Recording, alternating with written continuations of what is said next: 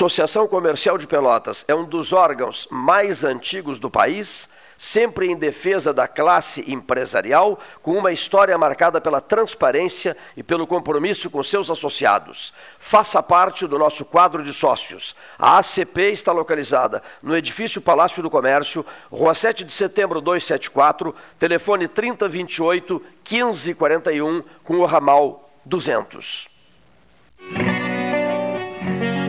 Consciência, dados e união. Foi implantada a cor de cada região. Distanciamento controlado é o nome. Feito assim com a cabeça e o coração.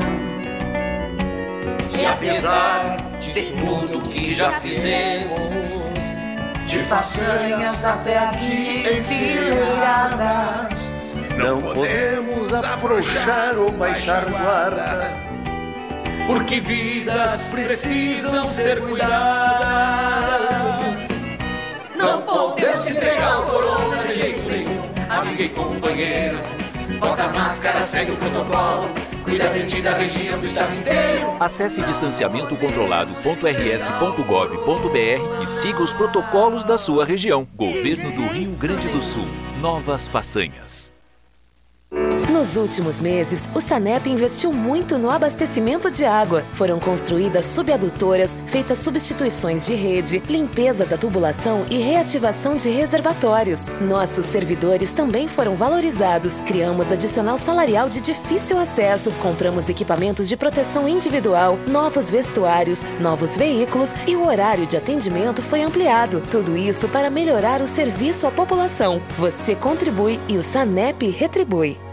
Monsul, qualidade em carnes suínas e bovinas. Avenida Fernando Osório, 6959. Telefone 3273-9351. Estamos vivendo um momento diferente de se resguardar e proteger o próximo. Pensando nos nossos clientes e na comunidade, tomamos as medidas necessárias para esse momento. Conte com os canais digitais do Banrisul e procure o atendimento presencial só quando for indispensável. No aplicativo Banrisul Digital, você gerencia sua conta pessoal e empresarial, faz transferências, pagamentos e até depósito de cheques, tudo com segurança e de onde você estiver. Banrisul e você. Nossa parceria faz a diferença. Suba no caixote do Café Aquário para debater a duplicação da BR-116. Vivemos um momento onde o medo e a incerteza são sintomas que imperam no mundo. Nessas horas, precisamos nos colocar no lugar do outro e tomar atitudes pensando na saúde de todos, principalmente dos idosos. É como diz o ditado: uma mão lava a outra. Por isso, transforme as medidas de prevenção em hábitos no seu dia a dia. Cuidar de você é a melhor maneira de cuidar de todos, conter a disseminação e prevenir o coronavírus. Secretaria da Saúde, Governo do Rio Grande do Sul.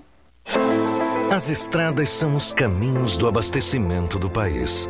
Neste momento singular, os caminhoneiros fazem a sua parte. Nós, da Ecosul, estamos prontos para dar todo o suporte que eles precisam. Disponibilizamos serviços gratuitos com atendimento médico e mecânico durante 24 horas. Ligue 0800 724 1066 e nossas equipes estarão ao seu lado para o que precisar. Genovese Vinhos, Delicateces, produtos de marca, a qualidade de sempre. Ligue 3225 7775, Doutor Amarante 526. Visite a sua Genovese Vinhos. Sabia que existe um jeito certo de usar a máscara? Eu sempre começo lavando bem as mãos. Depois, pego pelas alças sem encostar na parte da frente e coloco, tapando bem o nariz e a boca. Ah, não pode encostar no rosto, tá? Quando for jogar fora, coloque no lixo orgânico. Uma última dica: tenha várias máscaras reserva para trocar durante o dia. Uma máscara salva muitos. Governo do Estado do Rio Grande do Sul. Transformar sonhos em realidade. A Life Sleep Comfort chegou para ser a primeira multimarcas premium de colchões da região sul. As melhores marcas mundiais: a americana Simmons, a espanhola Flex, a francesa Epeda, todas em um só lugar. Tecnologia e qualidade internacionais com preço acessível. Life Sleep Comfort. Em Pelotas, na Osório, esquina Voluntários, na Professor Araújo 1458 e no Shopping Pelotas. Ótica Cristal. Crediário, cartão ou cheque, a vitrine do calçadão da Andrade Neves. Panemio, alimentos saudáveis e conveniências. Osório, esquina Rafael Pinto Bandeira. Teleentrega 3225 2577. Pelota Negócios Imobiliários, Administração, Venda e Locação de Imóveis. Uma nova opção no mercado de Pelotas e região. O profissionalismo que você precisa com toda a atenção que você merece. Pelotaimóveis.com.br. Rua Santa Cruz 1679. Celular e WhatsApp 91 11 7432. Telefone 3227 7077. Pelota Negócios Imobiliários.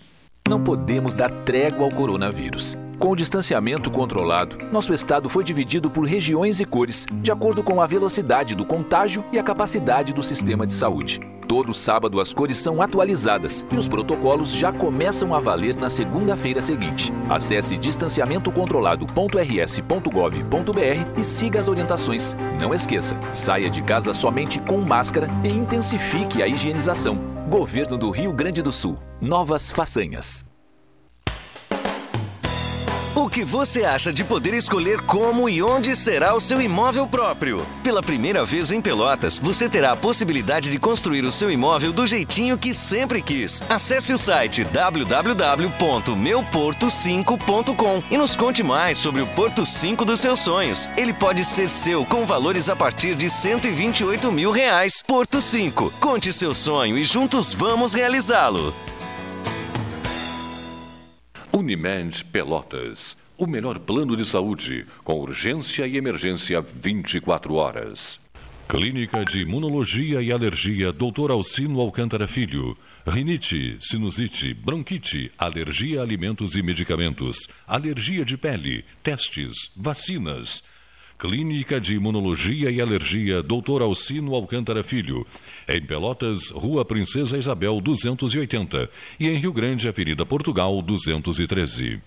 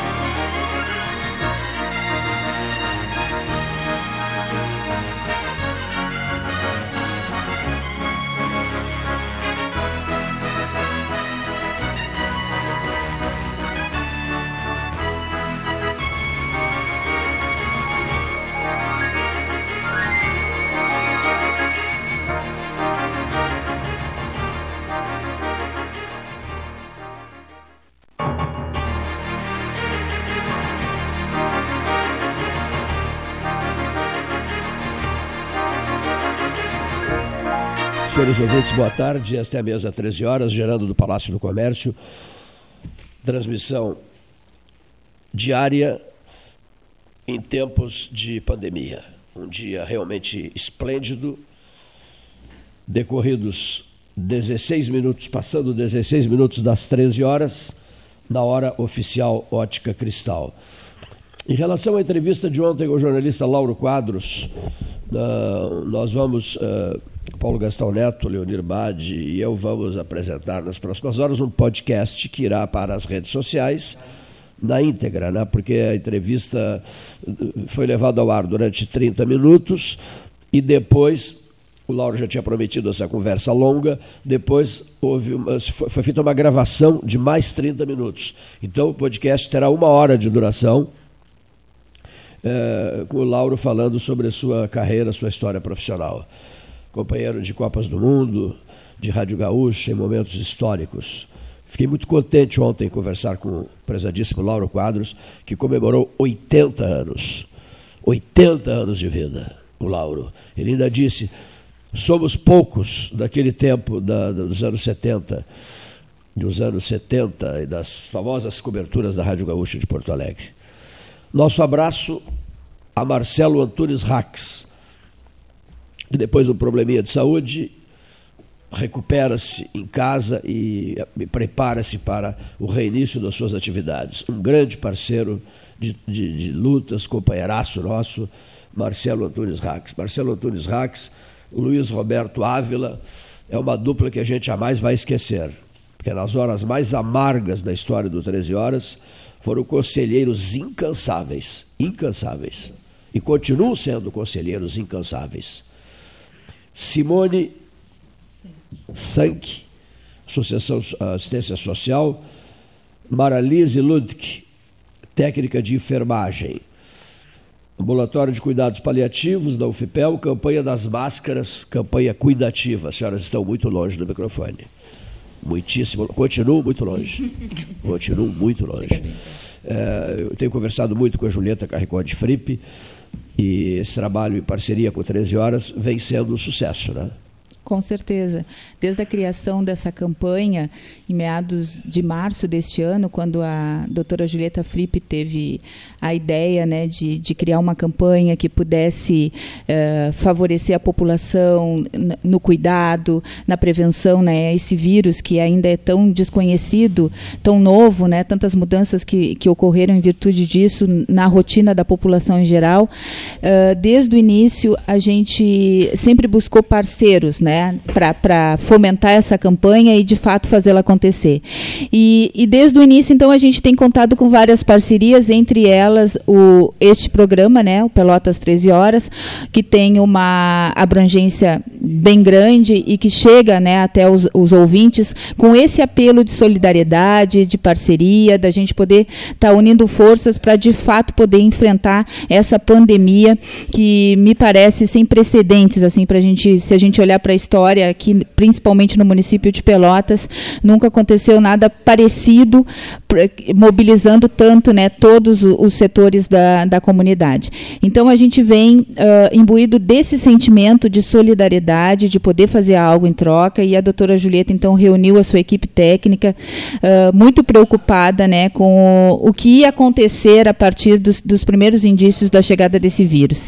E nós pensamos, então, enquanto equipe, de realmente poder ajudar essa população. Tivemos a ideia das máscaras, uh, em virtude de ser uma forma de prevenção uh, barata, né, e, e, que realmente as pessoas poderiam ter acesso. E desde então a gente vem nessa luta, né, tentando angariar uh, os, os implementos para que realmente se façam as máscaras, buscando parceiros, né, as pessoas têm, têm se solidarizado muito. A gente tem tem um rol hoje de 60 costureiras que trabalham. Uh, cotidianamente né, para fazer a confecção dessas máscaras. A gente tem doação de insumos, a gente tem parceiros que ajudam com doação de tecido, com doação de elástico, linhas, enfim. A gente compõe hoje uma, um, um, grande exército né, oculto, mas que, que faz uma grande diferença, porque essas máscaras, uh, já hoje nós já totalizamos nesses poucos meses né, de, de trabalho, já totalizamos uma entrega de mais de 20 mil máscaras que estão chegando às comunidades, né, que estão chegando aos bairros, que a população está se beneficiando e nós seguimos nessa parceria, cada vez buscando mais parceiros para que a gente possa, de fato, abranger um número Quais maior. os bairros que já, foram, já receberam as máscaras? Vocês têm ideia? Assim, Ah. Por alto, né? Guabiroba, Guabiroba. ah, Vila Governaço, Vila Vila Nova, Governaço, Vila Nova. Jardim América, Passo do Salso, ah, Dunas, Getúlio Vargas. Pestano. Getúlio- Amanhã vai ter uma ação na Castilho. Ah, Já doamos para o Ocupa ali, já doamos cerca de 600 máscaras também para ser dividida para a população carente. Hoje eu vou passar um endereço para vocês, né? já estão sabendo, né? Um endereço para retirada de mais tecidos. né? Outra coisa, próximos lugares, próximos bairros a serem visitados. Bom, nós temos uh, Ou hoje loteamentos, é enfim. loteamentos. Nós temos uma logística agora de fazer entregas. A gente já fez também na Cival, agora me ocorreu alguns loteamentos, né, que a gente pretende. A gente quer fazer uma ação também um pouco maior no Fragata, porque a primeira ação foi no bairro Fragata. É um bairro muito grande, né? Mas é um bairro muito grande, então a ideia é poder ampliar também essa ação lá e ir se estendendo mais. ah, a gente também já, talvez a gente vá contemplar também agora, a gente já contemplou, mas queremos abranger os quilombolas, né, que são próximos também e Os que povos indígenas. os povos indígenas Já foram contemplados. isso, então a gente quer poder também estar ampliando. E o, e o que a gente também deixa, quer deixar também como um, um recado é que aquelas comunidades que, que nós ainda não chegamos ou que não fizemos contato com as lideranças, que também possam entrar em contato conosco, né? Possam entrar em contato eh, com a unidade cuidativa e a gente eh, organizar uma ação naquela região, desde que tenha uma liderança responsável, que conheça as pessoas, né, para ter toda essa lisura na, na, na entrega, mas que também a gente está aberto a esse tipo de contato e de organização das próximas ações. Quantas costureiras até agora estão? 60. 60. E outras costureiras que desejarem ajudar. Com certeza. Pode entrar em contato até com 13 horas aqui. Isso, né? com certeza. Ah, e pode até divulgar o número do meu telefone, que é o que está de contato no. Por gentileza. É 984 Certo. 45 45 9602. 9602. Eu Mara tenho- Lise. Eu tenho as minhas. É, m- a Mara Lise, né? Isso. Eu tenho as minhas desconfianças em relação ao fornecimento de telefone assim no ar, porque o, sujeito tem que estar com papel e caneta na mão para anotar, né? É. E aí fica muito difícil, né? Eu- É, mas mas por na- isso a gente insiste, né? Isso. A dona Mara Lise Ludke, no tele- técnica de enfermagem, no telefone 984 45 96 02. Se você quiser ajudar, ah, você poderá telefonar para a dona Maralise Ludke e esse problema estará encaminhado, né, no sentido de, de fornecimento de máscaras, dessa parceria da doutora Julieta Carricó de Fripe, da Cuidativa e do 13 Horas. A Julieta deverá nos visitar nos próximos Com dias. né? certeza. Ela num ritmo bastante, bastante Acelerado, é. Bom, do- dois registros que eu, eu entendo necessários. Um, nós temos alguns comentários importantes para rodar agora, mas eu queria primeiro fazer esse registro. A Fiocruz, e continua repercutindo isso, a Fiocruz anunciou que já havia a presença do, do, do vírus Covid-19 em fevereiro, nós estamos quase em junho. Se já havia o vírus, já estava instalado no Brasil no mês de fevereiro, então houve carnaval de rua de salão, praias, temporada de veraneio, todo mundo foi para a praia, as praias lotadíssimas, e o Brasil desconhecia a existência do vírus. Por consequência, então todos já ficaram expostos a esse vírus. Roberto Antônio Camargo Veronês, amanhã de Florianópolis, fará um comentário em cima da questão Fiocruz, que é um tema bastante delicado. Recebi uma pergunta da, da, madrugada de hoje, mais ou menos assim, pela, pelo WhatsApp. É, por que, que o senhor fica tão indignado? Eu respondi, eu não consigo lidar com esse assunto é, é, respiradores. Que ali, por sinal, na ordem do dia, né? não só respiradores, como o prefeito de. Me ajuda aqui, o prefeito que foi preso, o prefeito de Rio Pardo. Né? Estavam jogando nas ruas só água. Nós estamos ouvindo o levantamento há pouco. Só água jogavam nas ruas, né? Enganando a população. Sim, e, e, mas não só isso, há outras uh, compra de equipamentos vencidos.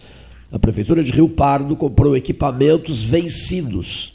O pacote todo chama-se 15 milhões. A farra com tá? dinheiro público. Então, é isso que me deixa realmente indignado. Só vou, só vou fazer esse registro aqui. Eu, eu até acho que deveriam criar uma taxa, uma, um TCR.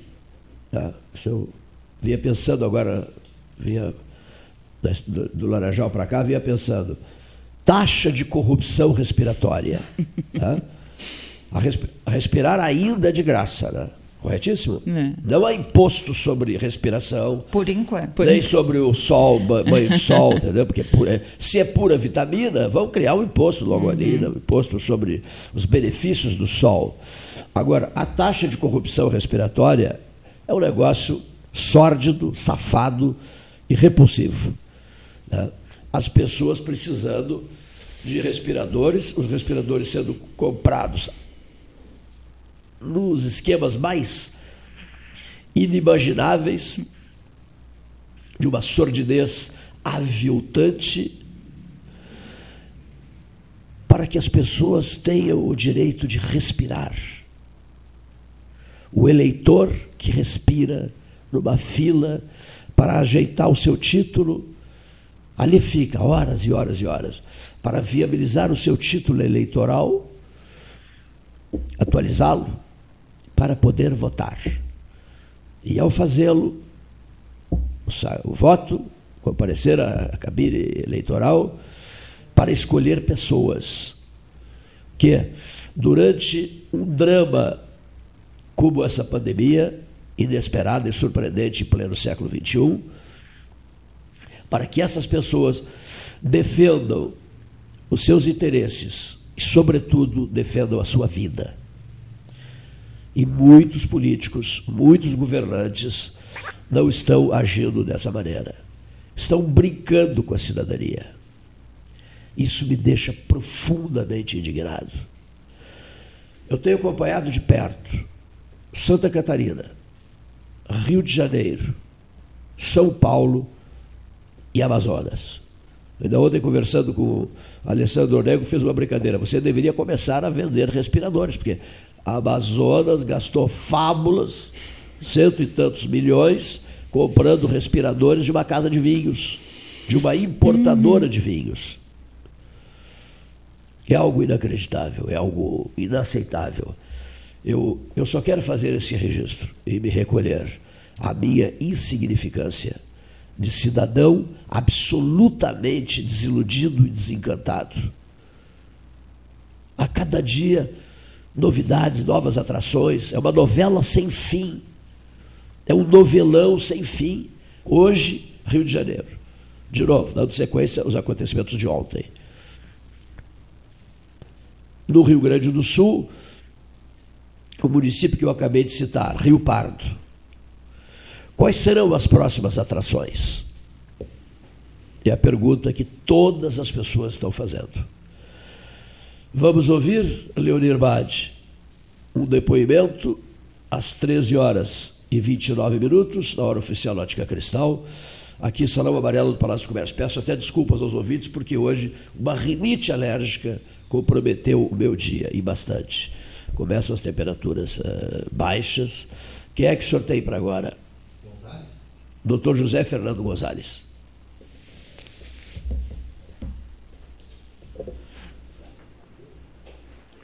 Boa tarde, 13 horas. Boa tarde, meus amigos, Cleiton Rocha, Paulo.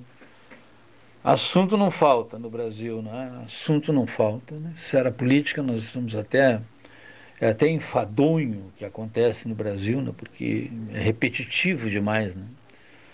Ah, Hoje de manhã, olhando os, olhando os jornais, aí só se falava nos, nos tais de 29 mandados judiciais expedidos pelo ministro do Supremo Tribunal Federal uh, para com, com, base numa, naquele famoso inquérito, nos autos daquele famoso inquérito lá que não termina nunca lá no Supremo. Mas eu acho que pela minha formação e pelo que passei a minha vida inteira fazendo, eu preciso falar hoje sobre esse episódio lá da cidade de Planalto. Quando, quando eu trabalhava ali no júri, muitas e muitas vezes eu estive no plenário do júri debatendo crimes de homicídio e vi muitas coisas feias dali, muitos crimes bárbaros, muitas, muitas coisas que a, racionalidade não explica. Não é? As pessoas cometem crimes. Infelizmente, o ser humano é capaz de cometer crimes. Mas alguns crimes, pela sua natureza, eles têm um, um, um componente de gravidade muito acima da média, muito acima daquilo que a nossa racionalidade é capaz de aceitar. A gente costuma dizer, eu pelo menos faço isso, é? até em sala de aula, que todos nós somos capazes de matar alguém. O homicídio é um crime com essa característica, ou seja, eu posso dizer nunca vou assaltar, nunca vou estuprar, mas eu não posso dizer que nunca vá matar alguém porque circunstâncias podem se abater sobre um ser humano e ele, e ele, e ele, e ele ser capaz de fazer coisas graves. Né?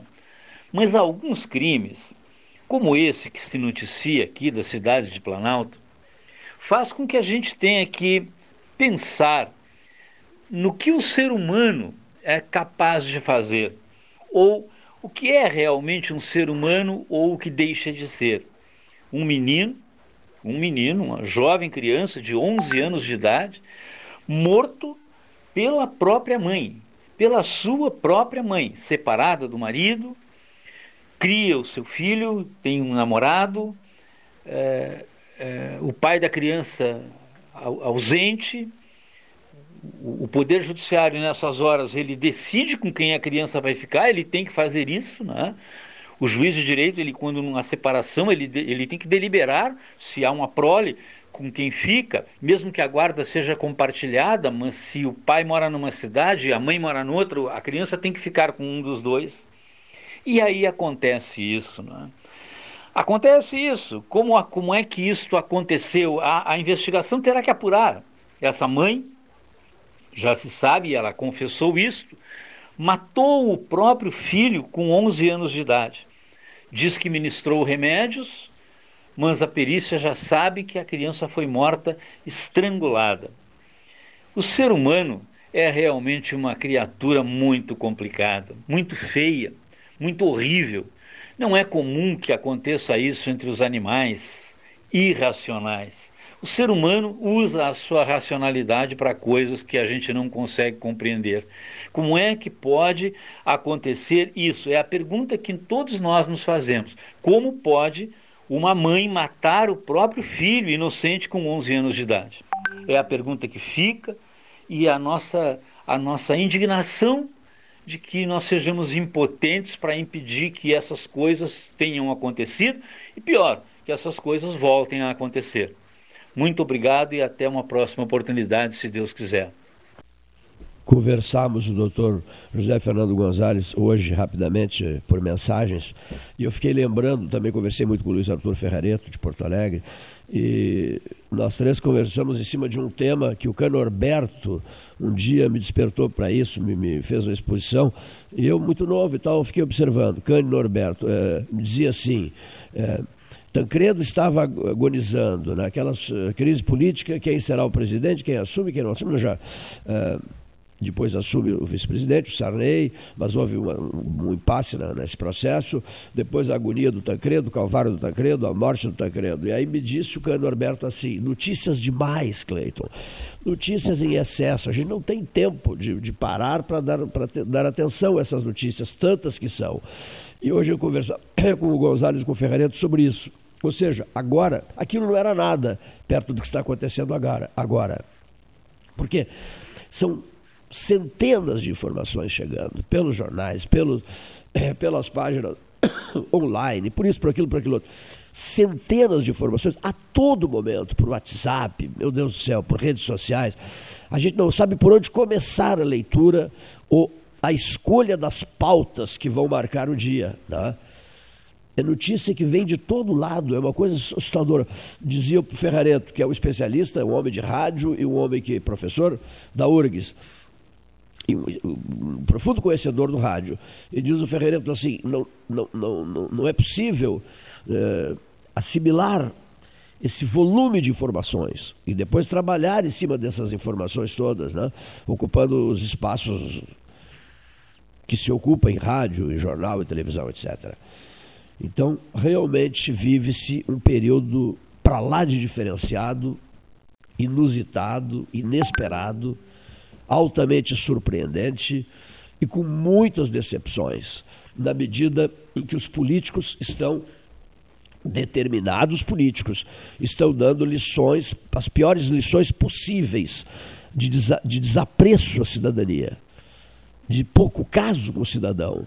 Deu um exemplo, o governador do Rio, que está na ordem do dia, e há outros e outros e outros e outros, que a gente aos poucos vai examinando, avaliando, debatendo, discutindo, trocando ideias, que é o objetivo do 13 Horas, né? fazermos um levantamento de tudo que está acontecendo com os nossos analistas convidados, que têm eh, demonstrado a maior boa vontade do mundo na apreciação dessas pautas, não é mesmo, doutor Carlos Francisco Sica Diniz, um dos nossos comentaristas especiais. Florianópolis, Santa Catarina. Roberto Veronese. Boa tarde, Cleiton. Boa tarde, Paulinho. Boa tarde, ouvintes do 13 Horas e ouvintes da Rádio Universidade Católica. Senhoras e senhores, o dia hoje está cheio de pautas, cada uma talvez mais interessante do que a outra.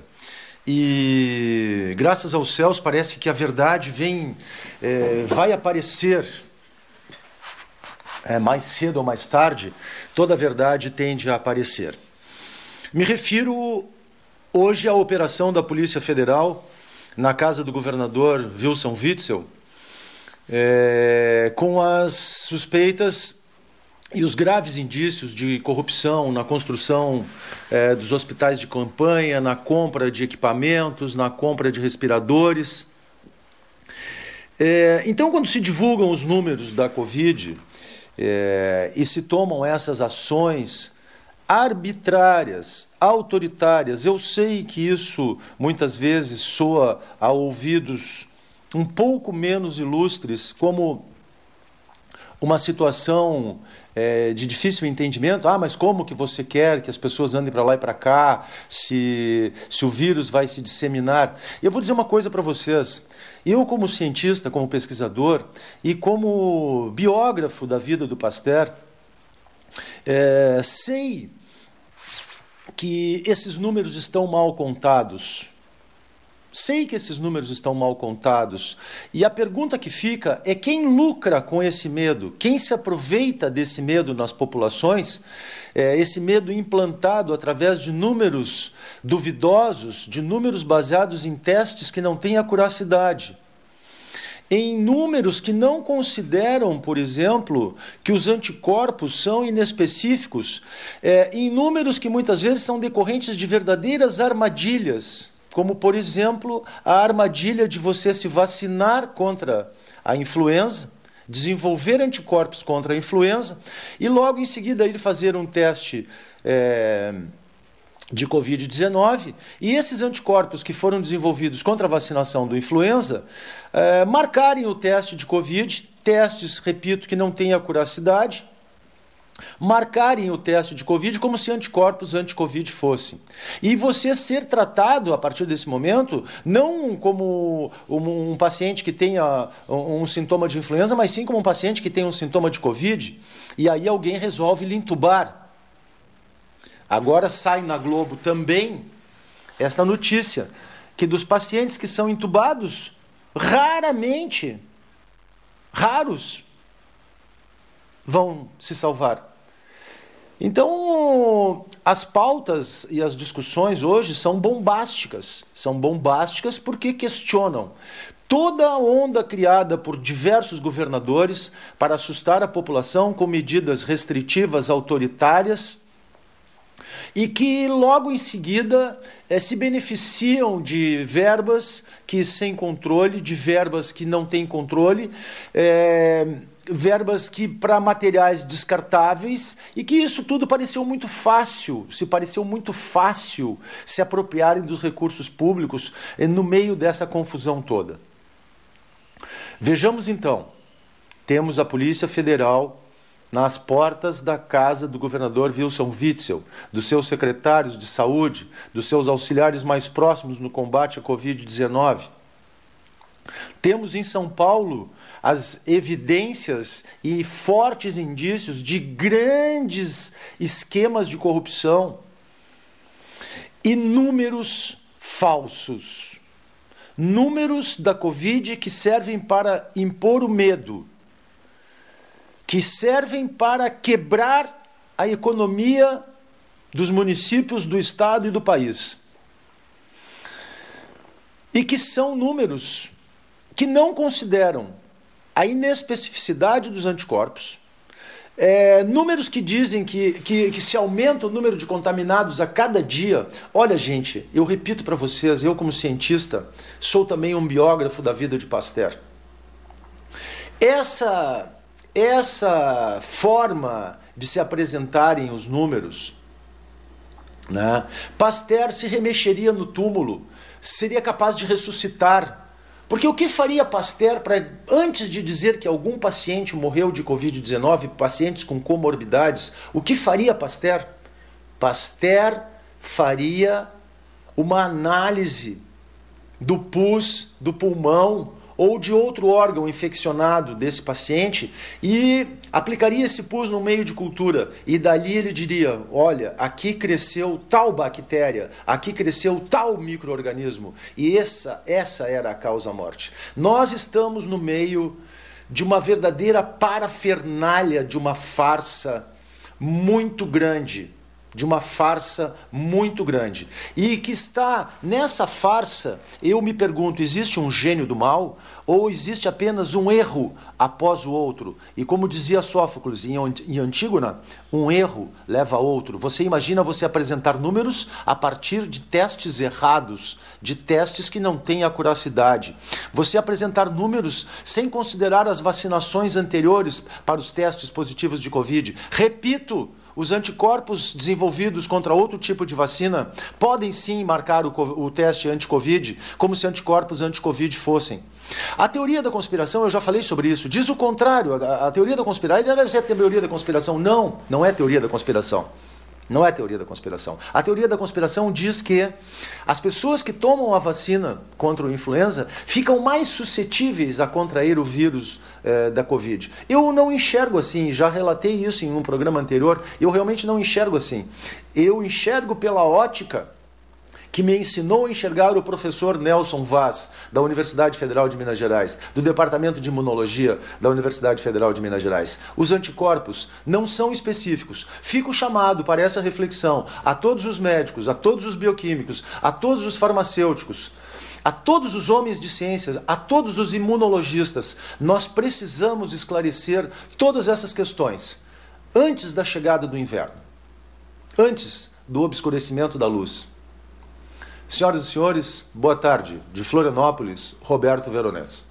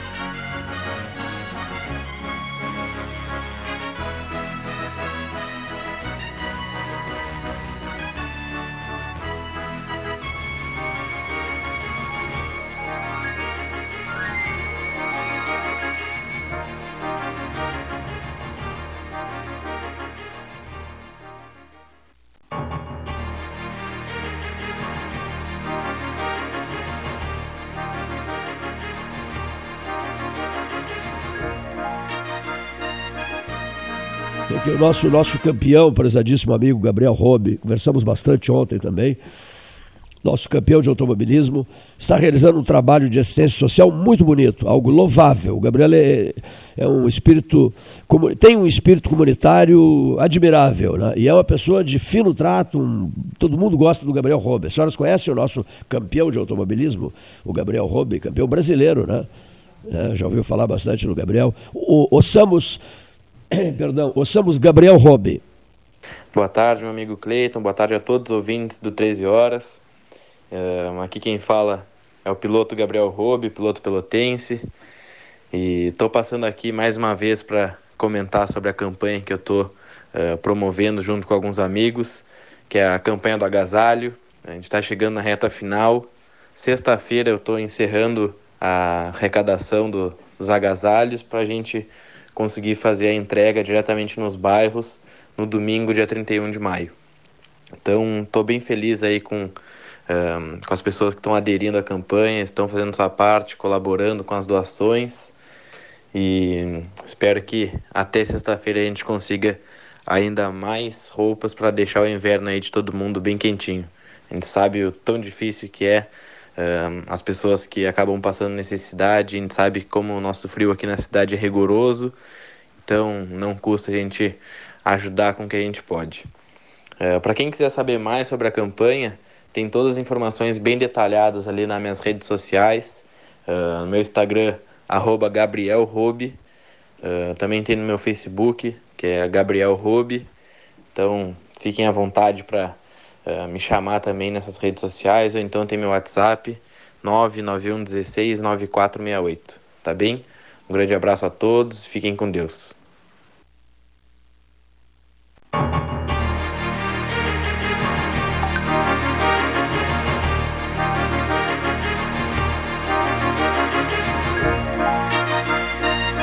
Senhores, estou hoje falando pouco em função de dificuldades respiratórias mas por conta de uma. É bom explicar, né?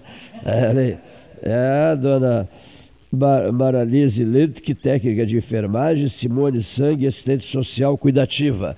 Explique-se, olha aqui, ó. Eu subo no caixote do 13 horas para dizer o seguinte: os problemas respiratórios concentram-se numa histórica rinite alérgica, né? uma histórica rinite alérgica que todo inverno que se apresenta eu fico convivendo com esse desconforto, né? suportando esse desconforto, não é, Leonir Bade? Antes de anunciar o próximo entrevistado, eu só quero dar uma notícia aqui, todo mundo me cobra isso, é impressionante.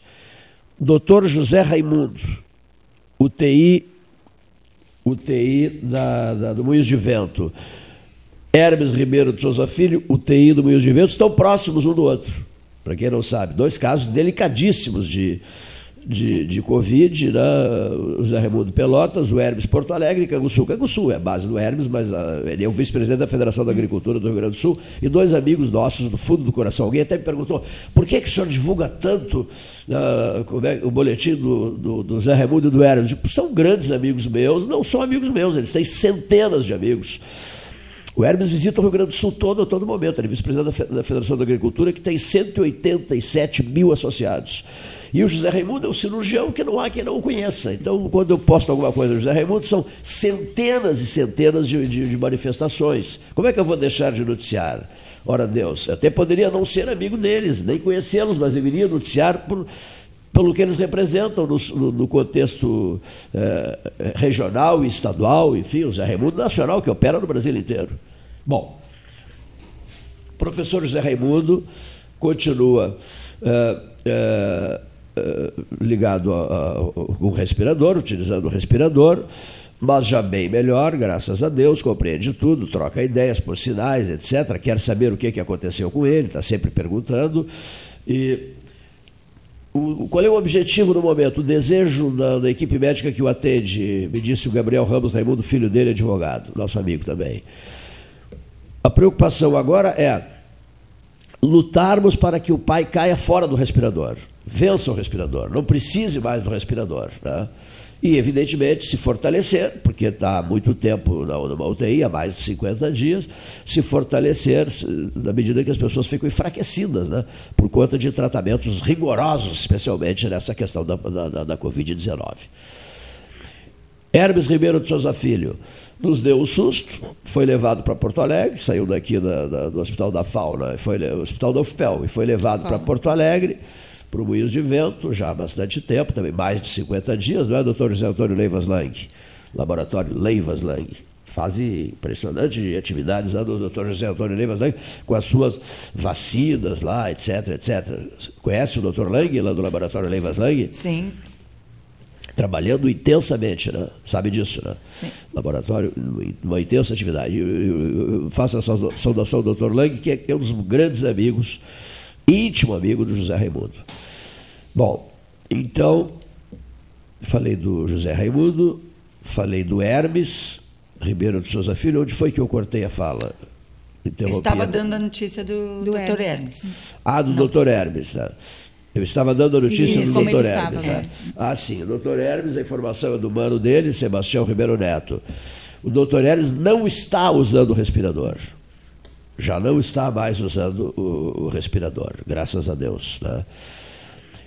Ciente de tudo, de olhos abertos, trocando ideias com as pessoas. Quando a gente fala, né, Gastal, trocando ideias, não, não quer dizer que ele esteja falando, não, não está falando, mas está gestos, comunicando. né, Sim, gestos, se comunicando, está entendendo tudo, etc. Em franca recuperação, depois de, de- do susto que nos deu, aos amigos, aos familiares e amigos dele, vive um momento de recuperação, graças a Deus. Então, são duas informações necessárias as cida- cidades de Pelotas, Porto Canguçu, né, Gastão? Eh, Porto Alegre, onde também atuam os dois. E está tudo bem, graças a Deus, com o doutor, com o doutor José Raimundo. Eh, Quer dizer, estão melhorando. né? Essa frase, a frase correta é: estão em recuperação, graças a Deus. né? O que é impressionante, ouvintes, boa tarde aos nossos convidados. O- eu estava ali na outra sala, na- a pedido da- até da- de ouvintes e dos nossos amigos que queriam ouvir a entrevista de ontem, né? já está no podcast, no nosso site, Cleiton, www.pelotas13horas.com.br. Então, quem quiser assistir, eh, ouvir a entrevista de ontem não é, com o radialista octogenário, né, o Lauro Quadros, já pode, aparece, né? já pode. Não, não aparece. A né? voz muito, não, né? muito bem, muito bem, muito bem. Você até que a voz dele estava diferente, mas eu não achei, achei meio. Do- pelo telefone, te confesso É, que achei um pouco achei diferente. diferente, assim. Tanto que eu brinquei com ele. É o, é o Lauro Filho. Lauro E ele riu e disse assim: não, Cleiton, o Lauro, Lauro. Mesmo, no- mesmo o nome do Lauro, o Lauro é o nome do filho do Cleide, Cândido, é Lauro, né? Lauro. Laurinho também, ah, ele mandou dar um recado, já passei o recado para o Laurinho. E um detalhe, Paulo, além da entrevista ao vivo, que foi ao ar de meia hora, tem mais meia hora. Pois é, tá completo. Uma hora, né? Tá O completo ali no podcast, tem podcast. uma hora de Lauro Quadros, no, no, no 13 horas de ontem. Mas sobre idade, ah, a, Mas voz, aí, a a- voz não envelhece, né? A voz não, é. A voz não, envelhece, E né? ele está bem de cabeça também. Está muito bem de cabeça. Né? sobre Quer dizer, então, quando, se a voz não envelhece. rememora. Agora, é, é uma, é uma conversa né, que os mais velhos já se situam automaticamente. Perfeito. Quem é do rádio, eu, por exemplo, eu ouvi e já me situei. Agora, os mais novos, o pessoal na faixa dos 18, 20 Ah, é anos, minha. vão ter que pesquisar para poder entender um pouco as piadas, as colocações dele. Porque né? para nós é o Lauro dos anos 70, Claro, dos anos falando 80. sobre Pelé, falando sobre Garrincha, dando- falando aquelas. E fala muito rápido, né? O menino, Paulo, que nasceu em janeiro, que não, não precisa ser em janeiro, Quem que nasceu, 20 que anos, nasceu no ano 2000. É, já tem que. tá? Ele já está perdido em Já, relação... já, vai- já não vai entender muito. Ele, muita coisa ele não vai entender. Eu Muita te coisa confesso que me marcou tanto uma frase É dele. a mesma coisa que largar um aparelho de telefone, daqueles de disco, assim, na frente de um garoto de 16, 15 anos, ele não sabe muito bem o que é aquilo. Uma máquina de Mas é, o que eu queria dizer é, em relação a essa doença, e estava ouvindo a, a questão das máscaras, e tu dando o boletim do, do Hermes e do, do, do Raimundo, o que é uma doença que não tem ainda sido descoberto um caminho. Não é nem, não vamos falar nem da gravidade. né? As doenças existem doenças graves, né? Existem doenças graves, que existem protocolos já definidos. Isso, existem existe doenças graves, incuráveis, mas tratáveis. tratáveis, E essas com não- protocolo, com medicamento, Essa com não, né? rumo. O médico sabe, bom, eu Tem uma tenho. orientação, né? O, o- o médico já foi a uh, três, quatro congressos, ele já conversou com outros, com, outros, com outros médicos que já trataram tal doença. Então ele, ele sabe o caminho. Ele sabe, bom, aquele paciente meu, ele está com isso, o tratamento é esse, a expectativa de vida é essa, e pronto, e vamos tocar o barco e toca a vida. Essa doença não. Ela, é- é- ela pode ser o seguinte: tu pode ter e não acontecer nada, e tu nem saber. Tu pode ter, ficar dois, três dias tratando e daqui a pouco tu tá bom com Tilenol. Uma amiga nossa. Tu que eu pode não ficar de cama, tu pode, e tu pode ter, como o caso deles, e tu não sabe, e tu ia até o, o- um momento que tu não sabe mais como fazer. Uma amiga nossa, que É eu não vou- angustiante não vou isso. o nome dela, ela diz assim, eu acho que eu já tive isso, né? É. Porque ela teve dores terríveis, tal, É. tal, tal, e venceu, possível. e venceu isso e... É possível, tá aí a Tá. pesquisa da Universidade Federal, diz que eh, são, eh, multiplica por sete no Brasil o número de. Né? E talvez não se aproxime do número real. e Talvez a gente nem saiba Nem esse saiba. número real. É. E eu Eu acho que é justamente essa situação que causa mais angústia. Né? É. É, É é uma situação exatamente. Aproveitando nova. a palavra né? angústia, duas coisas me deixam transtornado. Eu já disse para aqui, uma delas é os respiradores, a roubalheira em cima dos respiradores. Ah, o ar- fato do Rio de Janeiro, de é, novo, é uma nojento, coisa- uma nojenta. Olha aqui, ó. É, não dá nem vontade de ouvir E a jornal. outra coisa, Paulo, é a manchete diária que eu pesquiso sempre nos grandes jornais e tal. Mil e tantos morreram hoje, nas últimas 24 horas. 890 morreram nas últimas 24 horas. 1.200 morreram nas últimas 24 horas. 700 e tantos morreram nas últimas 24 horas. Isso é assustador. Olha aqui, ó. Sujeito, olha aqui, ó. encerrou, acabou, terminou a vida aqui. né? Aqui, aqui. né? Terminou. Quer dizer, meu Deus, e se esse vírus esti- esti- realmente estiver, esti- tenha circulado, como diz a Fiocruz, desde o período do, do carnaval, desde É, pode fevereiro, ser, pode ser.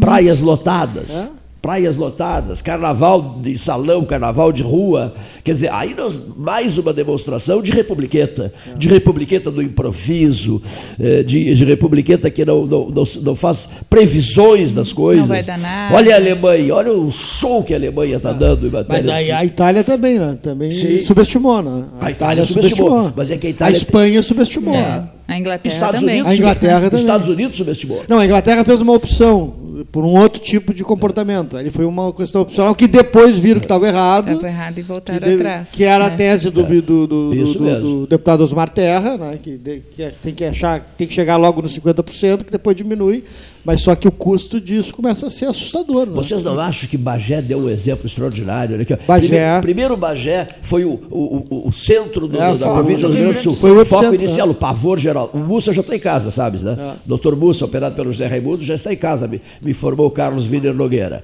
Bom, aí Bagé assustou o Rio Grande. Todo Assustou, com é. medo de ir a Bagé e tal. Hoje, já dizia o deputado Luiz Augusto Lara, nos disse isso, Luiz Carlos Vaz nos disse isso, outro vizinho, não é bagense, ele é ulhense, é ulhense que você diz? não? Ulha, da Ulha. Bom, hoje Bagé não tem absolutamente nenhum caso, nenhum, não teve nenhum óbito, todos se recuperaram. Bagé, em relação à, pandemia, a, a- como é que chama? Eu não gosto de dizer Covid-19. Bom, mas aqui também não tivemos nenhum óbito. Né? Nenhum óbito Pelotas aqui. nem- Uma grande notícia. É, tivemos aquele pernambucano que. Que estava foi contabilizado lá, em Pernambuco. Mas, o Mas o, o- das cidades brasileiras, com isso eu ouvi na, na grande mídia, com população acima de 200 mil habitantes, Pelotas. aqui Pelotas está se destacando. Tá. Por enquanto está se destacando Positivamente, positivamente. É, e Positivamente. aí eu acho que a gente tem que aproveitar e fazer um apelo para a população aderir mais ao uso de máscaras. máscara.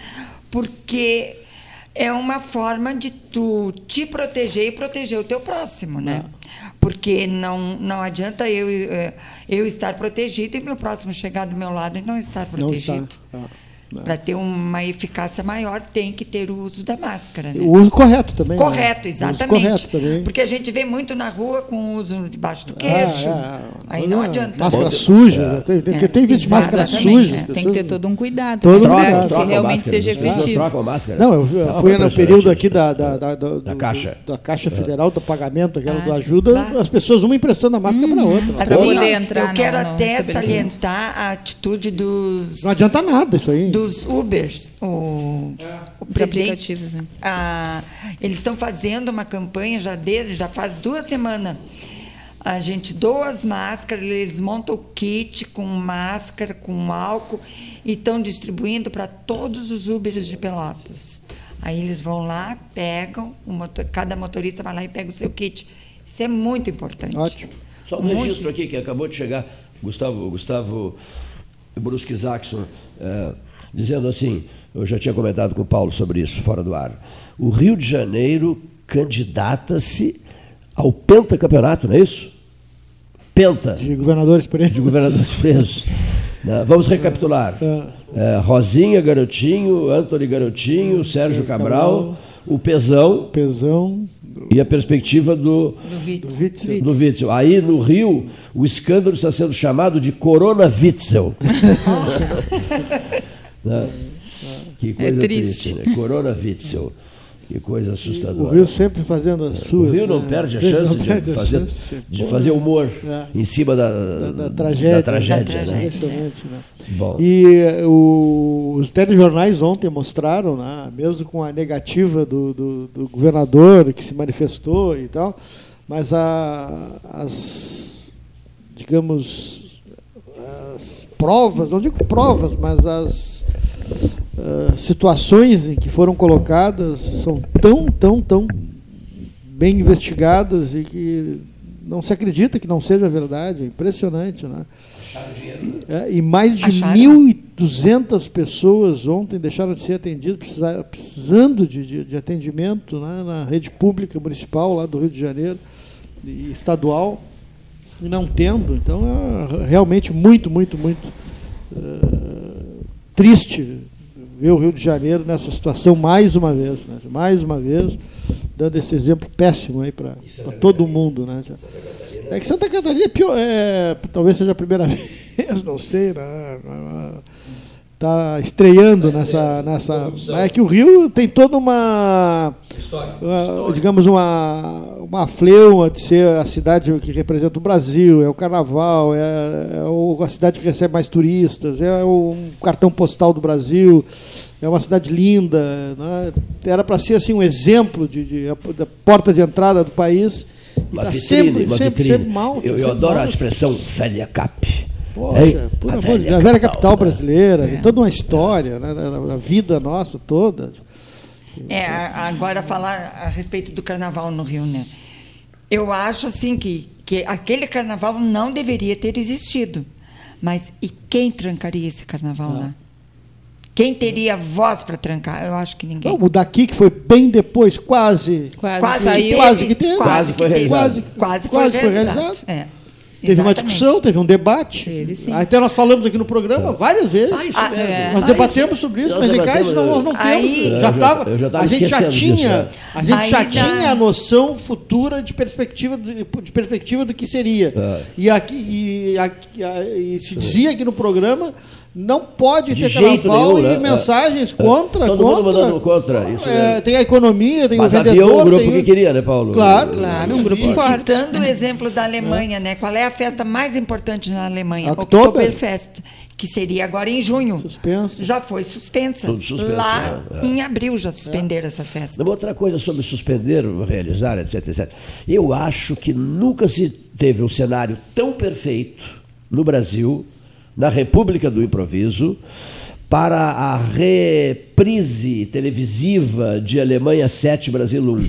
Porque nós, é, mas é, nós, estamos, nós estamos sendo goleados pela Alemanha em matéria de organização, É, é, claro. organização do país para enfrentar uma peste dessas. Os alemães estão nos, nos aplicando outro 7 a 1 É. porque é um show de organização sob a liderança serena da primeira-ministra, É da chanceler, da chanceler eh, Angela Merkel. An- Angela Angela Merkel. Merkel. Então nós estamos sendo goleados dentro do campo e fora do campo. O Luiz Carlos Vaz, por exemplo, eu lembro que quando foi, houve o jogo Brasília-Alemanha, o Vaz estava todo entusiasmado, eu também, nós motivados pelo Chile, também a camiseta canarinho do Chile, o Vaz é uma espécie de filho do Chile, né, Gastal? Né? É, é, tinha um estima afiliado, um afiliado. É, um assim, afiliado, um afiliado estima, estima, profunda um pelo outro, e o Vaz acompanhou o Chile todo o tempo, nos seus, durante a sua vida, e muito especialmente nos últimos anos de vida do Aldir cuja ficha, a ficha de que o Aldir faleceu, para mim, essa ficha ainda não caiu. Mas só para recuperar. Então, durante o jogo, eu tava, estava em casa vendo o jogo e o vaso na casa dele. E nós começamos a nos telefonar. Muita expectativa. Cleiton, acho que vai dar. E o Cleiton dizia, acho que sim, se Deus quiser, vai dar. Mineirão, essa coisa. Né? E, eu já comecei com aquela coisa minha, Mineirão, M-I-N-E-I-R-A, tem oito letras, Mineirão tem oito letras, Vaz, essa é, significa vitória, aquela coisa, porque, porque eu gosto muito do número oito. E daqui a pouco, eh, com vinte e poucos minutos, né, Paulo? Já estava, acho que 3 a 0 né? Ah, gente, e o Vaz e eu nos telefonávamos, está de choque. Vaz, mais um. Cleito, mais um. Ah, olha que coisa louca. Logo ali estava 5 a 0. Então, eu retrato, eu, digamos assim, simboliza o nosso improviso. Tudo no grito, na barriga da perna, sabe? Até para eleger pessoas, é tudo no grito, as ovelhinhas de Pedro Machado, eu gosto muito dessa imagem. As dóceis ovelhinhas de Pedro Machado. Uma pula, todas as outras pulam atrás, né? Aí eles escolhem nasceu quem? E as ovelhinhas todas, a ovelhinha da frente. Né? É uma pessoa extraordinária, é uma pessoa maravilhosa. Vamos com essa pessoa. Aí o rebanho vai todo, milhares de ovelhas pulando, pulando uh, atrás daquela, daquela primeira, da líder, né? é. da líder, da ovelha líder, acreditando cegamente em qualquer nulidade que se apresente. Qualquer, qualquer unidade que se apresente. Então, isso me assusta uma barbaridade. O sistema alemão é diferente. É, bom, nós vamos entrar nesse assunto, né? Já se falou nisso, a questão do sistema alemão e que o Brasil precisa de uma reforma política profunda. Né? Eu jamais vou esquecer isso o Roberto Engel me fala muito nisso, porque nós estivemos juntos é, na Westfália, no norte da Alemanha. E, e, o nosso anfitrião era o senhor Martin, Martin Engelbrecht, da, cidade de, da cidadezinha de Bockhorst, ao lado de Bielefeld, Bad Rottenfeld e München, norte da Alemanha.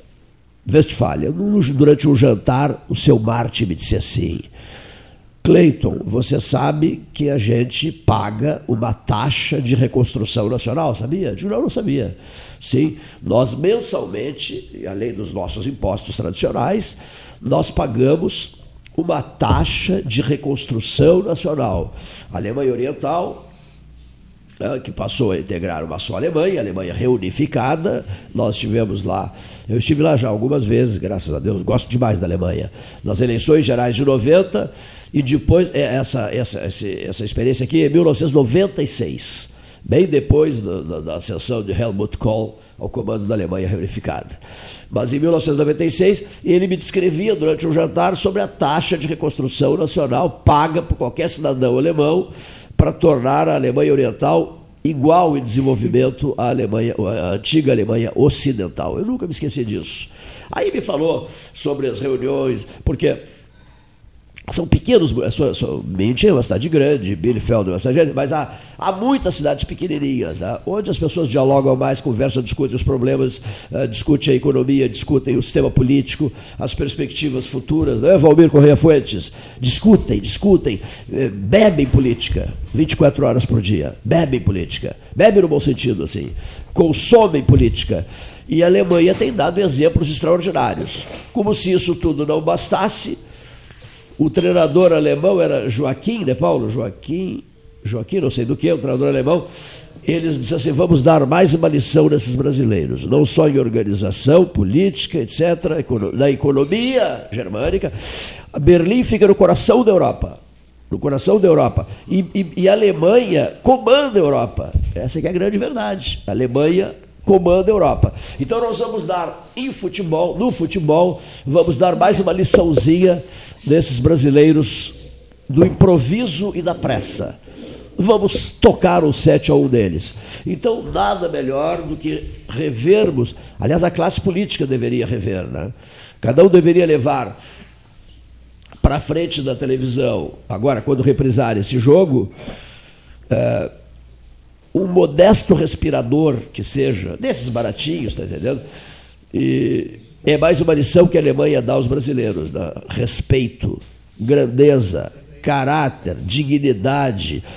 A vida, a vida humana é o supremo bem, é preciso preservá-la, salvar as pessoas, levar a sério a compra de respiradores. Para mim, essa lição ficará para sempre. Esta repugnante lição que está sendo dada por alguns políticos brasileiros. Espero que não, não, não por todos. Né? Espero ardentemente que, que se concentre nesses que já estão na vitrine, na vitrine do terror, é, nesses que estão caminhando pelo inferno e que nele fiquem. Não vou citar a frase aquela, se você estiver passando pelo inferno, continue caminhando. Não. Esses nós não queremos que continuem caminhando. Fiquem ali, vocês vão se sentir em casa, né? Não é, é verdade? Vão se sentir em casa, cheios de dinheiro, burras cheias, e por conta de quantas mortes? Por conta de quantos sacrifícios humanos? Você já parou para pensar, ouvinte? Já parou para pensar? Eu tenho dificuldades respiratórias em função de uma rinite, já, já havia dito. Quando as vias respiratórias ficam comprometidas, bate um grau de irritação incontrolável em qualquer pessoa. Agora, você já imaginou o caso desse pernambucano de 34 anos? Morreu. Morreu. Sem conseguir respirar. É. Né? Caiu morto na UPA Arial. Ali morreu. Eu, não, eu, vou dizer um negócio. Eu concordo inteiramente com o, o, fato de que veio de Pernambuco há cinco dias, passou a morar no Laranjal, alugou uma casa no Laranjal, mulher, ele, mulher e filhinho de, de três anos. E eu, eu entendo, Paulo Gastão Neto leu bastante sobre isso, depois me disse, não, Cleiton, realmente, de acordo com os protocolos, tá, a, a, base, a base dele era Recife ainda, correto? Era Recife. Mas, ele veio doente. Já veio doente, claro, exatamente. Veio doente. Mas que essa morte não fique em vão, né? que ela sirva, essa é a pregação nossa aqui, com toda a sinceridade do mundo, que ela sirva como alerta para as autoridades de saúde pública de Pelotas. Uh, eu nunca vou Foi. esquecer uma, uma médica que eu trabalhei com ela há muito tempo no PID ela sempre dizia assim: a pior morte é o paciente morrer com fome de ar. Que frase, hein? É. Olha aqui, ó. Fome de ar. É. Pior morte é o paciente morrer com fome de ar. É. Que frase boa, hein? Eu gosto de frases. E sempre lembrando que esse foi o primeiro caso grave é. atendido aqui em Pelotas. E o segundo caso grave, como vai ser? Foi não, foi o primeiro caso. Grave não teve atendimento. Grave, primeiro grave sem atendimento. É, sim, foi, porque, porque, o primeiro caso grave teve atendimento. É, teve qual atendimento. foi a desculpa? Que, a, a desculpa não, a justificativa. a justificativa. Que eles levariam muito tempo para se paramentar para ir lá atender ele. Os funcionários da SAMU. Mas eu acho que já teria que ter uma equipe Lógico. meio paramentada que só terminasse. Olha, eu vou dizer um negócio com a melhor das mãos, porque eu acho o importante. Eu não suporto assessores assim que ficam é, endeusando as lideranças políticas, porque as lideranças políticas incorrem em erro porque ficam ouvindo assessores puxa-sacos. Então, ah, o 13 às vezes é impiedoso. É, às vezes é impiedoso, mas é com a melhor das intenções com a melhor das intenções. Vamos, o Paulo disse bem quando ocorreu o episódio. É inaceitável que a burocracia não tenha permitido o atendimento na UPA Areal. É inaceitável que o SAMU não tenha levado uma ambulância para buscar o pernambucano. Claro. Isso é inaceitável, porque não está tudo pronto, estamos preparados. Ontem ainda foi dito aqui, estamos preparados, o hospital, o hospital de campanha está preparado, está pronto. Não foi até ficou estarrecido Saiu uma Leonir, reportagem hoje no Badi, Diário da Manhã do... O hospital está pronto, não está pronto coisíssima nenhuma. Olha aqui, ó. Não, com, toda, com todo respeito, tem camas e de uma divisória de madeira lá, algumas divisórias. E outra coisa, é um lugar gelado. É, tem, gelado. Tem a menor condição, não. Não tem a menor condição. É que eu, com todo respeito, eu não quero magoar ninguém, talvez já tenha magoado, ofender ninguém, talvez já tenha, já tenha ofendido, mas o hospital não está pronto. Amanhã ou depois, se necessário, é claro que ele será usado numa outra situação, né, Paulo? Primeiro, o atendimento é no hospital escola, não é isso? Isso que é a referência. Ah, no- no- casos graves. Agora, a posteriori, a pessoa que tenha que ficar um mês, dois meses, três meses, aí sim fica lá. Não tem como chegar, cara, levar ninguém para lá. É impossível levar, não, não tem condições. Tem o quê? Camas e divisórias? É isso que tem lá. lá. E, aí o que, que eu fiz? Eu falei com 200 pessoas sobre isso. Camas e divisórias. Todos me dizem a mesma coisa. Camas e divisórias. Camas e... Não combina com a frase. O hospital está pronto. Não está pronto coisíssima nenhuma. E é tudo preciso isso- dizer isso. A magoar se A ou B, dane-se. E tudo isso teve um custo, né, Cleito? 500 E ainda tem, né? porque- 411 de aluguel, mil. Não, não. Eles estão pagando três meses de aluguel para o SESI. É, não, tem o aluguel. eu achei que não, achei tem que um era custo cedido. mensal. Não, Não, não, não. é uma cedência, tem um custo de aluguel. essa. então. Tem um custo mensal. Tá. É. Olha, a frase que eu vou levar para o Fragata. E no Rio também são Quando eu me mudar para lá. seis hospitais de campanha, só um está funcionando. Só, Só o do, Mara- funcionando, só o do. Maracanã. E a confusão que deu lá no Rio, Paulo, com o Witzel, com o Corona Witzel, são 11 hospitais de campanha. 11 hospitais de campanha. No estado. Tudo, tudo conversa fiada. Teve de um que foi inaugurado, mas não existiu ainda É. até hoje. Está vazio. Eu vou levar para o bairro Cidade. Lessa Freitas, Lessa Freitas não gostava do Fragata. Se lembra do senador Lessa Freitas? Cleiton, eu não gosto do Fragata. Ele era sincero. Não gosto do Fragata. Eu sou louco pelo Laranjal. Mas o dia né, que eu precisar deixar Laranjal e me mudar para Fragata, pelo menos eu tenho um consolo. Freitas era maravilhoso. Qual é o teu consolo, Fernando? E ele disse, nos disse: os portões do cemitério são belíssimos. né? Isso era o Freitas, né? Isso era o Freitas. Então, olha aqui, no dia em que eu precisar me mudar também para o bairro Cidade, o Fragata disse para os outros bairros assim: vocês se reúnam, fiquem, fiquem dizendo uns para os outros que vocês são o melhor, o meu melhor bairro, os Trezendas é o melhor bairro, é o carro-chefe da economia pelotense, a, a- a- como é que chama? A ferrovia, como é que se diz? É, tem, uma, locomo- tem uma expressão, a locomotiva, né? O Areal, diz, não, nós somos charmosíssimos, nós somos o Areal, nós, somos, nós temos eh, muita presença na história de Pelotas. Aí se manifesta Santa Terezinha, se manifesta o Laranjal, se manifesta o Barra Duro, se manifesta o Valverde, se manifesta não sei quem mais, dizendo, não, bairro é o nosso, você, o resto é conversa fiada. E o, e o, e o Fragata diz assim, vocês podem disputar título de beleza, nenhum problema. Agora... Quero dizer uma coisa: vocês todos vão estabelecer residência lá em casa, né? Lá em casa. Então, É assim. no- quando eu chegar a minha hora, eu só quero dizer uma coisa para vocês. Eu vou levar comigo para o plano eterno, eh, fazendo o mesmo voo que o Delgar Soares já fez, né, Paulo? No dia 17 de agosto de 2003.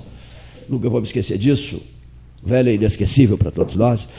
O Delgar Soares dizia assim: em breve vou iniciar o meu voo livre.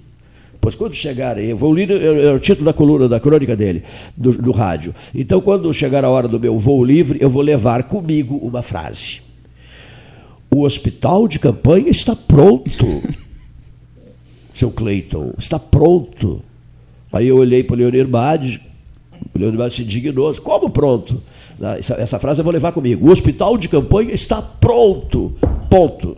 Pronto, coisíssima nenhuma. Olha aqui, eu não, eu não quero deixar de, de tratar com vocês um tema que me deixou chocadíssimo ontem. Eu acompanhei uma reportagem tarde da noite, mandei uma mensagem para o José Fernando Gonzalez, que é um brilhante advogado, participa né, eh, de, de julgamentos históricos. Né? Gastão, lembra daquele menino, o Engel, Thomas Engel, tenista, né? Foi advogado, foi o, dos advogados foi o Gonzalez. O nosso, o, o nosso Antônio Hernani Pinto da Silva, brilhante também no Tribunal do Júri. Então, o, o- foi que eu ouvi ontem muito, ontem não, na madrugada de hoje, o menino, o menino Rafael, filho da pequena, nascido na pequena cidade de Planalto, com 10 mil habitantes. O menininho do bem. Todo mundo adorava o Rafael. Um gurizinho de 11 anos, ouvintes. Estrangulado pela mãe. É inacreditável isso. Estrangulado pela mãe. E ela fazendo jogo de cena. Que estava procurando filho, que ficou 10, 11 dias procurando filho, e o pai saiu de Bento Gonçalves, onde trabalha com parreiras e tal, e se dirigiu para lá e ajudou a mãe generosa a procurar o filho, e a minha prima Eva Grec Fuentes dizendo assim: pobre mãe. Dindo, eles me chamam de Dindo assim, por, por lá, eu sou o padrinho do filho dela do, do, e do Valmir, do Roberto. Dindo, olha só que pobre mãe, pobre mãe, pobre mãe, me dizia Eva Grec Fuentes. Eu, ontem, ao visitá-los à noite, eu disse, pobre mãe, prima. e ela dizia assim, pois é, isso me deixou muito revoltada. Né? Ela ficou com muita pena da mãe do menino, ficou com muita pena da mãe do menino, Rafael. Só que ela, ela era assassina, a mãe é assassina. E as semelhanças com o outro, Com o Carlos Bernardo. Bernardo, né? O A delegado idade, falando, né? A mesma idade. Ao- ao mesmo meio que- Olha aqui, ó.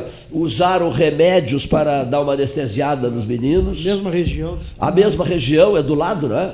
É. Olha aqui, ó. Que coisa dantesca, rapaz.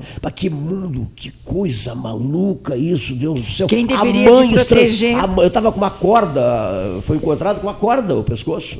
A mãe estrangulou o filho de um menininho de 11 anos. E que era a referência dele, né? Sim. Os vizinhos dizendo que Sim, ele adorava a ela. professora, era a pessoa que ele mais, mais amava gostava. no mundo, era a Meu mãe. Deus, meu Deus. Dizer o que numa hora dessas?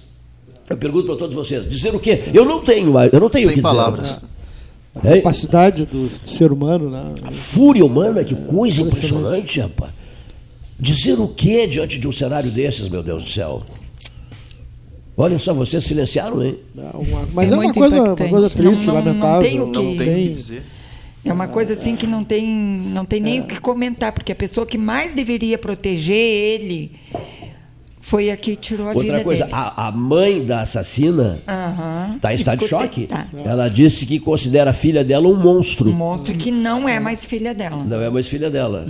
Que coisa, meu Deus do E céu. o pior Essa é- frase que o Paulo pronunciou, o menininho adorava a mãe. O menininho de 11 anos adorava a mãe dele. Foi assassinado pela mãe. Os, os extremos do ser humano, né? porque a gente está assistindo também no mundo todo, ao contrário, a, a devoção, a devoção de algumas pessoas para causas, né?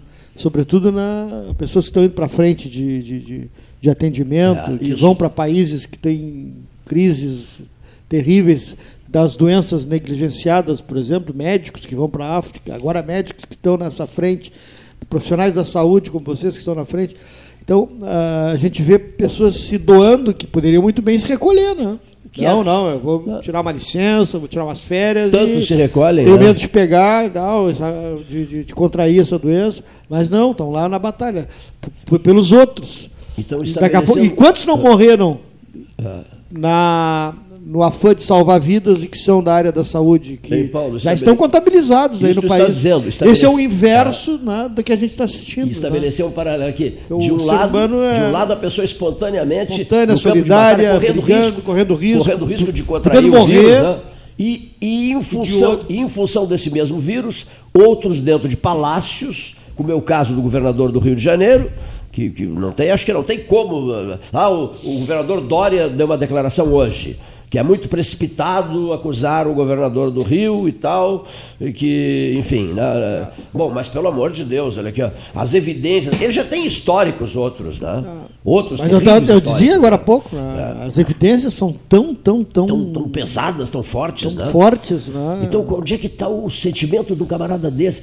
Eu recebi um vídeo, te passei, passei para várias pessoas, um videozinho no qual ele é entrevistado e declara: eh, qual é o seu sonho? O meu sonho é ser presidente da República. Eh, o senhor eh, não nos decepcione, governador. Eu vou te, não, sei se não, não, não nos decepcione, senhor governador. Ele não pode. E as pessoas, ele diz, as pessoas com lágrimas nos olhos, eh, me dizendo, senhor governador, não nos decepcione. Ele diz, claro que eu não vou decepcionar vocês, absolutamente, vocês podem ter certeza absoluta que eu vou me doar por inteiro às grandes causas do Rio de Janeiro, grandes e pequenas. E, eh, eu o vou Sérgio lutar- Cabral também dizia. o Sérgio Cabral também dizia, ele é, ele é da escola do Sérgio Cabral. E há outros do Rio de Janeiro, né? Há outros e outros, olha aqui, ó. Pesão. É, o o garotinho e a garotinha, né? Né? Qual é o outro? Mas a. O Sérgio Cabral, Sérgio Cabral. A ação foi tão forte, tão pesada, porque entrar no palácio, né, ali das Laranjeiras, eu conheço bem ali, várias viaturas da Polícia Federal e, e, e apreensão de, de documentos e computadores, até o celular, para chegar nesse ponto, você Sim. ter essa mobilização e chegar nesse ponto, numa autoridade que é um governador, só com evidências muito, muito sólidas. Porque senão se desmoralizariam. Exatamente, exatamente. Ele- Senão, eu- a Polícia Federal não submeteria a fazer uma ação dessas, chamada de placebo, né, que é a- A Operação Placebo. Né? e o Tribunal de Justiça não autorizaria se não houvesse as evidências, Evidências. tão sólidas Eu como foram Paulo- mostradas ontem nos jornais. Porque aí ele tentou inverter o jogo, dizendo que estamos vivendo fascismo, tentou jogar para o presidente, e que não colou. Né? O Não, não presidente colou. pode Não só ter. É tão sórdida a ação do É, governador do Rio que não colou. O presidente tem. A gente tem, eu pelo menos, tenho críticas eh, fortes e tenho achado que ele não tem se portado bem no processo da pandemia. Isso é uma coisa. Agora, que nesse caso específico, me parece que ele não, não entra a política do Rio de Janeiro, né? Embora é em função das Estejam dizendo isso, né? evidências. Né? Não, ele está dizendo, Não, não, Witzel está dizendo. dele estão dizendo, né? Que ele está por trás de tudo, essa coisa Sim, toda. é. Agora, por exemplo, um médico amigo nosso nos disse assim: não é bem assim a história aqui em Florianópolis. E eu só fiquei ouvindo, eu não, eu não reagi, eu não vou brigar com ninguém assim. Não é bem assim. Como não é bem assim? Quando cai o secretário estadual da saúde, cai, é demitido. Quando é demitido o chefe da Casa Civil, quando fica provado que Santa Catarina pagou por antecipação para uma empresa fantasma no Rio de Janeiro por máscaras que nunca vão chegar. Foram até a- o endereço lá do Rio de Janeiro. Era uma senhora que morava lá, não sabia de coisíssima nenhuma. Então, como não é bem assim o, Rio de- o- o estado de Santa Catarina? É bem assim, sim. Pelas evidências, são, são, são pesadas demais. É, é, é um processo sórdido demais, safado demais, inconsequente, inaceitável, repulsivo.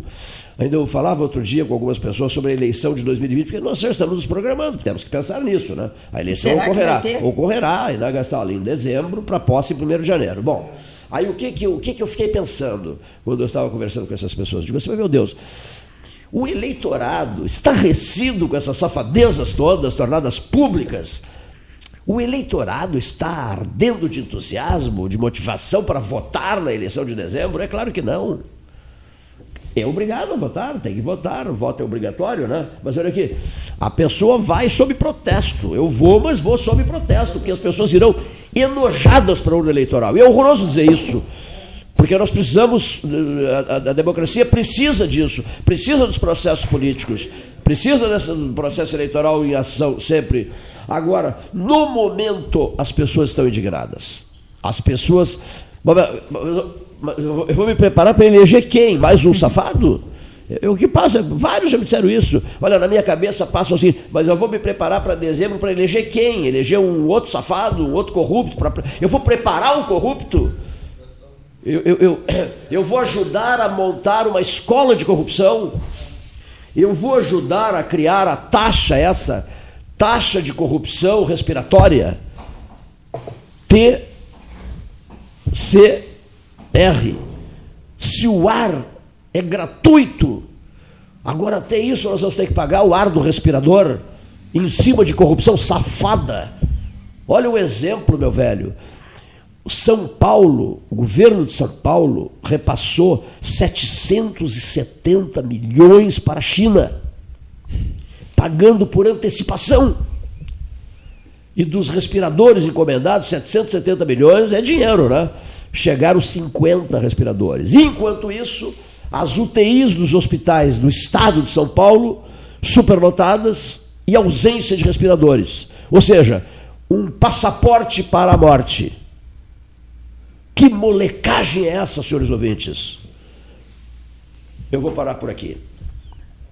Eu vou parar por aqui. João Luiz Horta Barbosa, ele é, ele é infectologista, ele é oftalmologista, ele atua nos grandes hospitais do Rio Grande do Sul, de Santa Catarina, ele é uma pessoa muito respeitada e ele é de Camacuã, RS.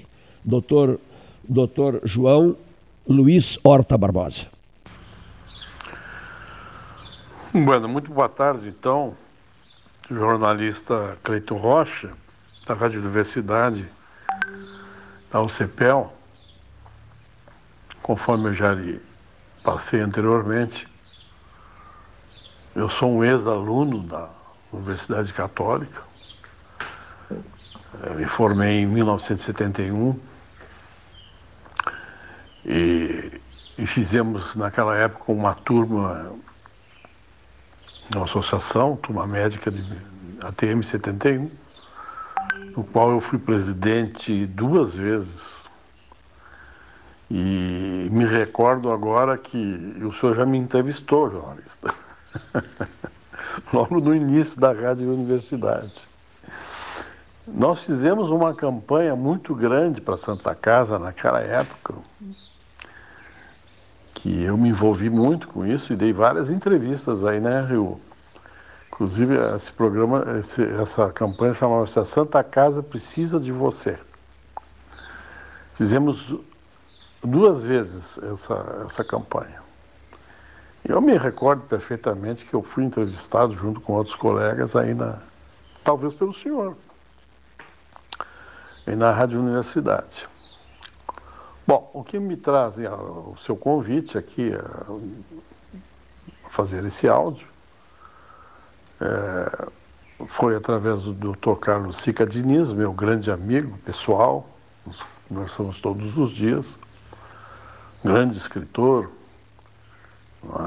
é? que me falou, inclusive, desse programa. Ele sabe que eu estou aqui isolado na minha estância já há quase 60 dias, porque eu sou do grupo de risco, não, tenho, sou idoso, tenho, vou fazer 77 anos. E, e faço telemedicina tem uma clínica de oftalmologia otorrino em Camacuã, há muitos anos, mais de quase 40 anos. E, e estou estudando muito aqui, tem uma biblioteca aqui, com muitos livros que pertenceram ao meu pai, minha família. Minha família é, é muito conhecida no Rio Grande através do meu pai, que foi um dos primeiros especialistas da área, veio, veio para Caxias do Sul em 1950. E, depois trouxe meu tio, o doutor Luiz Antônio Alta Barbosa, e eu e o Paulo Sérgio continuamos a tradição familiar, ele com a clínica em Porto Alegre, Instituto de Oftalmologia Horta Barbosa, e eu em Camacó, com o Centro de Oftalmologia Horta Barbosa. Bom, já me estendi demais, porque já são três minutos, é somente quatro. Bom, eu quero cumprimentar todos, especialmente me disseram que o doutor Barufo, meu professor emérito, está nos escutando. Nosso grande professor, grande amigo de muitos anos, que faz muito tempo que não, não falo com o professor Barufo, que foi um grande professor nosso, né, que nos ensinou nós tínhamos a, a cadeira dele era doenças infecciosas e parasitárias. E, e, e, me ensinou tudo que eu sei sobre, sobre doenças infecciosas, virologia, imunidade, enfim. E eu me lembro das aulas dele até hoje perfeitamente. Inclusive hoje de manhã é, mandei um áudio para um, também um outro grande professor nosso, muito amigo dele, um professor de patologia e histologia, e aí da, da, da, da católica, foi o professor Espízoa, lá de Madrid, que está lá, aposentado, catedrático da Universidade de Madrid, e que comentei sobre esse, esse programa, que eu, talvez o Barufo me escutasse, ele mandou um grande abraço para o professor Barufo, diz que ele está lá também, na expectativa, e mandou uma mensagem que eu vou me permitir ler. É, quatro minutos é muito pouco, jornalista. Temos que fazer um programa. Então, o professor Espiso mandou para todos os colegas.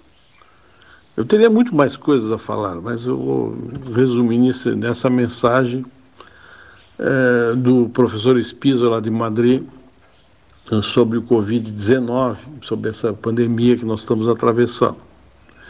Então, diz ele que quando todo mundo opina sobre algo que não está definitivamente claro, nos expomos a dizer banalidades e a errar. E cita o professor Guga, do Rio Grande, que foi, que foi nosso professor também, grande professor, que dizia que a verdade de hoje é a mentira de amanhã. e só permanece o fato observado no momento. E continua o professor Espisa, podemos dizer, podemos opinar, como diz ele, com muitos dados, grande parte deles incertos. E corremos o risco de errar. Tá? Assim encerra o professor Espisa com um grande abraço ao professor Barufa.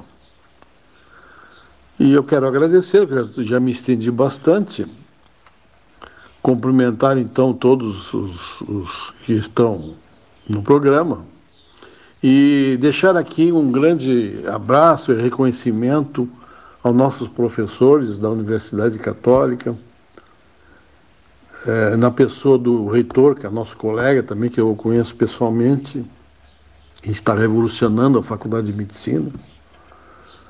E futuramente eu quero ver se, se participo com uma ajuda que eu tenho na minha clínica. E agradecer esses professores pela grande formação que nos deram. Nós somos da quarta turma da Católica e tivemos grandes ensinamentos e a nossa formação foi excelente com eh, aulas que nós jamais esquecemos, professores, grandes professores.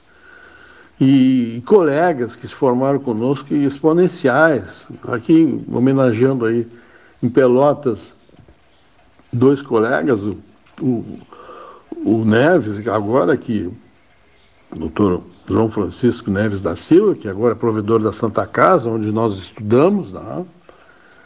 o, o, o, Luiz Carlos Silveira, que é dono de uma clínica exponencial lá em Gramado, o CUR, o CUR né? Dr. Jacques Bacalchu, que foi é, diretor médico da Santa Casa de, de, de, Porto Alegre durante mais de 20 anos. Né? E assim por diante, vários outros colegas que tiveram esses, essa formação em Pelotas. Então, meu caro reitor, receba essa homenagem e oportunamente eu quero ver se falo sobre então sobre sobre a pandemia, que eu tenho um protocolo da doutora Marina Bucar, lá de, de, de Saragoça, está revolucionando aqui no Brasil o protocolo. É isso, jornalista, muito obrigado, me desculpe por...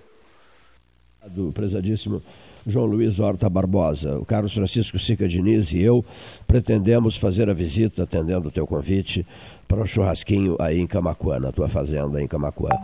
E essa infectologista de Saragoça é importantíssima. Nós já havíamos conversado numa madrugada dessas, estou levando muito a sério essas 12 horas científicas. Importantíssimo que essa infectologista de Saragoça, Espanha, até para repassar, não é, Leonir, o, o cenário espanhol, os dramas que a Espanha viveu no período de Covid-19, nas 12 horas científicas do 7 de julho, 208 anos de Pelotas, da uma da tarde, com atos de abertura sob responsabilidade do reitor José Carlos Pereira Baquetini Júnior, e estendendo-se essa transmissão até uma ou duas da madrugada, em função do, do, horário do Brasil, talvez a gente vá até as duas da madrugada, da uma da tarde às duas da madrugada, do dia 7 de julho de 2020 teremos a participação no mundo científico, porque é dele o momento. E pessoas que vão se manifestar de vários pontos do mundo. No outro dia já acertamos o hospital famosíssimo, dos seis maiores do mundo, uh, do Canadá. Teremos manifestações de cientistas da Europa, da Ásia, da África e dos principais hospitais brasileiros, centros eh, famosos do país, com infectologistas consagrados. Pelo telefone, alô Pedro, Pedro Piegas. Conversei muito com o doutor Leopoldo Piegas, ex-presidente da Sociedade de Cardiologia do Estado de São Paulo e presidente da Fundação Adib Jatene. Será uma das primeiras vozes diretamente da capital paulista a participar das 12 horas científicas. Ele é muito amigo do Dr. Gustavo Brusque Zaxon, Gustavo, em questão de semanas nos tornamos bons amigos, eu e o doutor, e o doutor Leopoldo Piegas. A gente conversa praticamente todos os dias pelo telefone. E ele está providenciando também, é o nome nacional consagrado, doutor Leopoldo Piegas. Ele me disse, Cleiton, fique, fique tranquilo que eu vou conseguir infectologistas e nomes de alto peso eh, do estado de São Paulo, não só de São Paulo, Campinas, Ribeirão Preto e outros grandes centros médicos paulistas. Isso tudo nos gratifica muito, muitíssimo. Ouçamos o nosso companheiro Luiz Roberto Ávila, um, dos sustentáculos do 13 Horas, uma das vozes defensoras da causa 13 Horas. O prezadíssimo Luiz Roberto Ávila, ao microfone do 13 Horas. Boa tarde, ouvinte do 13. Boa tarde, Cleito e Paulinho Gastão. Hoje estamos aí quase no final do mês, tantas coisas dessa crise da pandemia, cada vez mais notícias sobre ela, mais informações e muitas dúvidas também. Precisávamos de algo para terminar o século, né? Então, aqui uns anos nós vamos dizer, no final do século XX, tivemos a pandemia da Covid-19, ou melhor, a gripe que tomou outras formas o vírus e veio para fazer o mundo acelerar o seu futuro. Muitos futuristas uh, dizem como funcionou uma, um acelerador do mundo. A pandemia antecipa mudanças que já estavam em curso, como trabalho remoto, a educação à distância, a busca por sustentabilidade e a cobrança por parte da sociedade para que as empresas sejam mais responsáveis do ponto de vista social. Tem outras mudanças né, com o relacionamento entre as pessoas, o, o, o ser social se alterou, a nossa empatia e a nossa senso de, de socorrer os mais necessitados se acirraram, mas quando vejo pequenas liberações de, alguns, de algumas atividades e de alguns outros, outros aspectos de, de lazer, o pessoal não, não, não está assimilando efetivamente o que vem a ser essa pandemia. Ando sem máscara, ando em multidão, aglomerado, tem muitas festas ocorrendo por esse Rio Grande afora, sabendo que isso aí só vai levar para um lado. Ou para eles talvez não, mas sim nas suas residências, quando se retornarem para suas casas, seus pais, seus avós, seus antes queridos pode ser afetado. E talvez possa ser sem nenhuma volta. Mas vamos torcer que o povo se se conscientize e se, e se faça acontecer a preservação. Vamos mudar a nossa mentalidade. O status quo de 2019 para trás tem que ser todo alterado, seja eles nas relações familiares, nas relações financeiras, nas relações comerciais, enfim. O trabalho remoto estava aí, está aí, aí o atendimento virtual mais que moda. Quem sabe, em vez de nós termos cinco anos em 40, nós teremos meses em cinco anos de evolução. Vamos nos conscientizar, vamos preservar as coisas, mas temos que trabalhar, temos que produzir, temos que fazer girar a economia, porque estamos aí vendo os hospitais de panela na mão, de pires na mão. Porque há mais de 60 dias, estão preparados alas de Covid e alas de clínica geral, mas as cirurgias e outros casos eletivos estão suspensos. Os planos de saúde não repassam dinheiro porque não tem o que pagar. As, as previdências sociais não têm o que repassar para os hospitais. E os seus gestores não têm como reduzir mais o, seu, o salário de seus funcionários. E aqueles que têm ainda têm a questão do, de risco, que tem que estar em casa e tem que acrescentar mais algum para substituir. Como pagar essa gente? Como pagar tributo se não trabalharmos? Uma boa tarde. Muito bem, muitíssimo obrigado eh, por, pela, pela manifestação.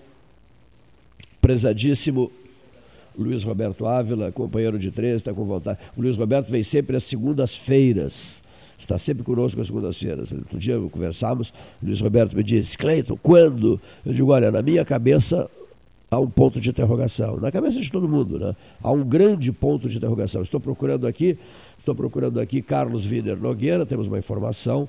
Carlos Wiener Nogueira é um homem atento às questões regionais perdidamente apaixonado pela sua terra, Pelotas, e também pelo cassino, pela Praia do Cassino. Ele me repassa a informação do falecimento do Eduardo Costa, que é irmão do Henrique. Eduardo Costa é filho de Pedro Costa. Ele tem parentesco com o, o, o é tio do, do, dos nossos conhecidos uh, Rodrigo Costa e Rodrigo Souza Costa e Ricardo Souza Costa, né? Mais um registro. Esse senhor, uh, Eduardo Costa, filho de Pedro Costa, nos, nos, remete a Pedro Osório. Né? É um grande estancieiro em Pedro Osório, no município de Pedro Osório. Lamentamos registrar o falecimento de Eduardo Costa, filho do conhecidíssimo seu Pedro Costa. Registro que, que a mesa 13 horas faz, pela boa vontade do Carlos Wiener Nogueira, que tinha informação, ficou, recebeu a informação e nos repassou aqui para o Salão Amarelo do Palácio do Comércio. Não vou esquecer mais aquela frase da nossa visitante aqui, é, técnica de, enfer de enfermagem. Ela disse assim: a pior morte é o paciente que morre com fome de ar. Que frase, hein? Que frase, hein? Bom, ouçamos agora um dos companheiros de debates, grande parceiro, ciente das das altas responsabilidades das pessoas, no aspecto responsabilidades comunitárias, e uma conquista do 13 Horas. João Manuel King, o homem do IASG, professor João Manuel King. Boa tarde, Cleiton, boa tarde, Paulinho. Feliz, felizmente a chuva chegou, espero que permaneça por uns bons dias para acabar com essa nossa seca.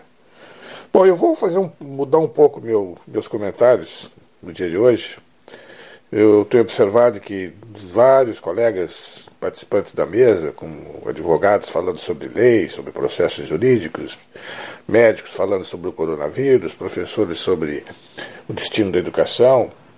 Então eu vou falar um pouquinho sobre a área onde eu mais atuei, que é o ensino da língua inglesa. Mas eu vou começar com uma curiosidade a respeito da, desta língua tão importante no mundo de hoje. Eu vou começar falando sobre, principalmente para aqueles amantes do jogo de tênis, não só pela televisão, como também pela prática do jogo de tênis. É, todos nós que gostamos desse esporte deve, devemos ter observado a utilização intensa da expressão love, que significa amor em português. Geralmente, quando uh, o jogo está empate em 0 a 0, ou qualquer um dos contendores está com zero, não é utilizada a expressão zero ou não, é usada a expressão love. E eu tinha muita curiosidade sobre isso, da origem dessa expressão.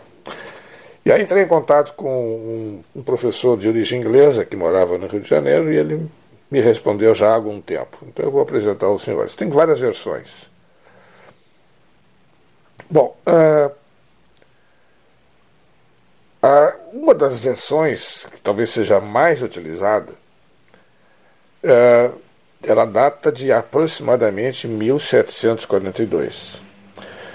Love significa ovo de ganso, da fêmea, ou zero.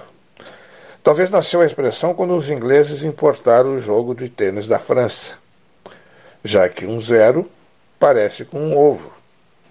E os franceses utilizaram a expressão, a expressão l'œuf, que significa egg em inglês ou ovo em português, para representar o fato que não houve marcação no jogo. Os jogadores ingleses, talvez ao errar a pronúncia da palavra em francês, aos poucos a mudaram para love. Então, já que a palavra love em francês tem o som de love. Bom, então essa é uma das versões a mais aceita. Né? Uma outra versão, que um amigo meu, quando esteve em Pelotas, para participar, um americano, participar de um torneio de pádel, me disse que, pra, é, que é comum no estádio de, de futebol americano ou de, do, de basquete chamar os zeros no placar antes do início do jogo de eggs, já que ninguém ainda marcou. Bom, eu gosto mais da versão do que eu apresentei anteriormente e acho que está mais de acordo com, com a realidade. Então, vou apresentar nos próximos pronunciamentos mais algumas curiosidades dessa. Muitíssimo obrigado, prezadíssimo, prezadíssimo amigo João Manuel King. Logo, logo estaremos de volta todos, se Deus quiser. Os nossos cumprimentos à dona Rosa uh, Klumb, aqui da confeitaria Paris, preparando almoços caseiros maravilhosos, feijão, a presença do feijão, é, é, pratos é, tradicionais do dia a dia, escondidinhos, né? o, o, bife acebolado, coisa do gênero, o, o feijão sempre presente. Na, bem movimentada está a confeitaria Paris, 15 com 7, ali junto à antiga Rua do Poço. Havia um poço ali ao lado. 15 com 7 no passado. E a 7 de setembro, o nome dela era Rua do Poço. Frequente a Confeitaria Paris, vale a pena. Rosa Clube é uma chefe de cozinha respeitada. Pratos maravilhosos a qualquer hora da tarde você almoça. Nosso abraço a Odilon Ribeiro, prezadíssimo amigo Odilon Ribeiro, da Zincagem Cromar.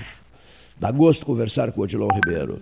A gente fica horas e horas trocando ideias sobre problemas de Pelotas, problemas da, da região sul, etc. Um entusiasta da, da cidade de Pelotas. Meu prezadíssimo amigo Odilon Ribeiro. E o nosso abraço ao Tiago Dias de Oliveira, um filho de Rocha, Uruguai, que, que, que atua também com, com, com o Odilon Ribeiro, perdidamente apaixonado pelo Uruguai. Eu dei uma aula para o Tiago sobre uma paixão gaúcha de um gaúcho, de um filho de Jaguarão pelo Uruguai, o professor Aldir Garcia Chile. Ele me disse: me manda essas fotos. Eu tinha recebido umas fotografias maravilhosas do Chile, da camiseta Canarinho. E repassei tudo isso ao Tiago Dias de Oliveira. Aldir Garcia Chile, um apaixonado pelo Uruguai. Luiz Carlos Vaz, um apaixonado pelo Uruguai. Essas coisas eu, eu valorizo muito. Muito obrigado, Odilon Ribeiro. Sempre conosco, sempre, sempre, sempre ao nosso lado, em, em memoráveis, em memoráveis coberturas. Bom, ouçamos na sequência o nosso companheiro de lutas de, de, do dia a dia, Valdemar Ilau Barbosa. Doutor Valdemar Ilau Barbosa, uma das vozes do 13 Horas.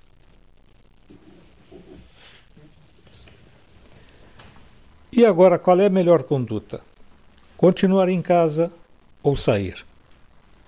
Há poucos dias, Dr. Fauci, que é o número um na área da saúde do governo do presidente Donald Trump, declarou que a permanência prolongada em casa poderia levar a danos irreparáveis.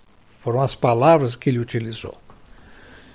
Pois muito bem, Creio que o momento é de não ir nem tanto ao mar, nem tanto à terra.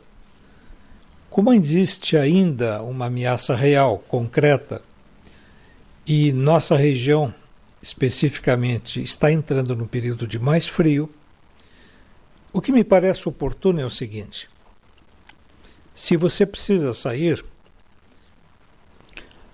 então saia, mas com uma condição mantenha o distanciamento das pessoas.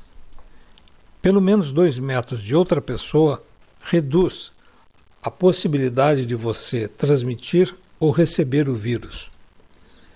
Utilize máscara o tempo todo em que estiver na rua ou em outros ambientes fechados com outras pessoas, exceto a sua residência, evidente, salvo que na sua residência alguém esteja doente. E neste caso você também deveria estar lá, na quarentena e usando máscara. Bem, voltando à questão de ir para a rua, outro cuidado importante: continuar acreditando e compartilhando a ideia da higiene. Lavar as mãos com frequência quando não possível utilizar o álcool gel. Lavar a face, isso é uma coisa tão simples de fazer que chega a surpreender que algumas pessoas não façam com regularidade. Então, mantendo esses cuidados de higiene, você reduz o risco de contaminar e de ser contaminado. Agora, cuide para outra coisa. A temperatura caiu e, com isto, a necessidade de se manter mais protegido do frio. Alguém já disse que não existe clima ruim, o que existe é roupa inadequada. Eu concordo, pelo menos parcialmente, com isso. Procure manter-se aquecido, roupas, é, meias adequadas, um boné, um chapéu, uma touca, enfim, proteja os pés, proteja a cabeça, mantenha o corpo aquecido. Boa alimentação dentro do possível, comer verduras e frutas da estação. Tome os cuidados. Quando for para a rua para dar um passeio, prefira um local como um parque ou uma praça. Tome sol, respire o ar puro.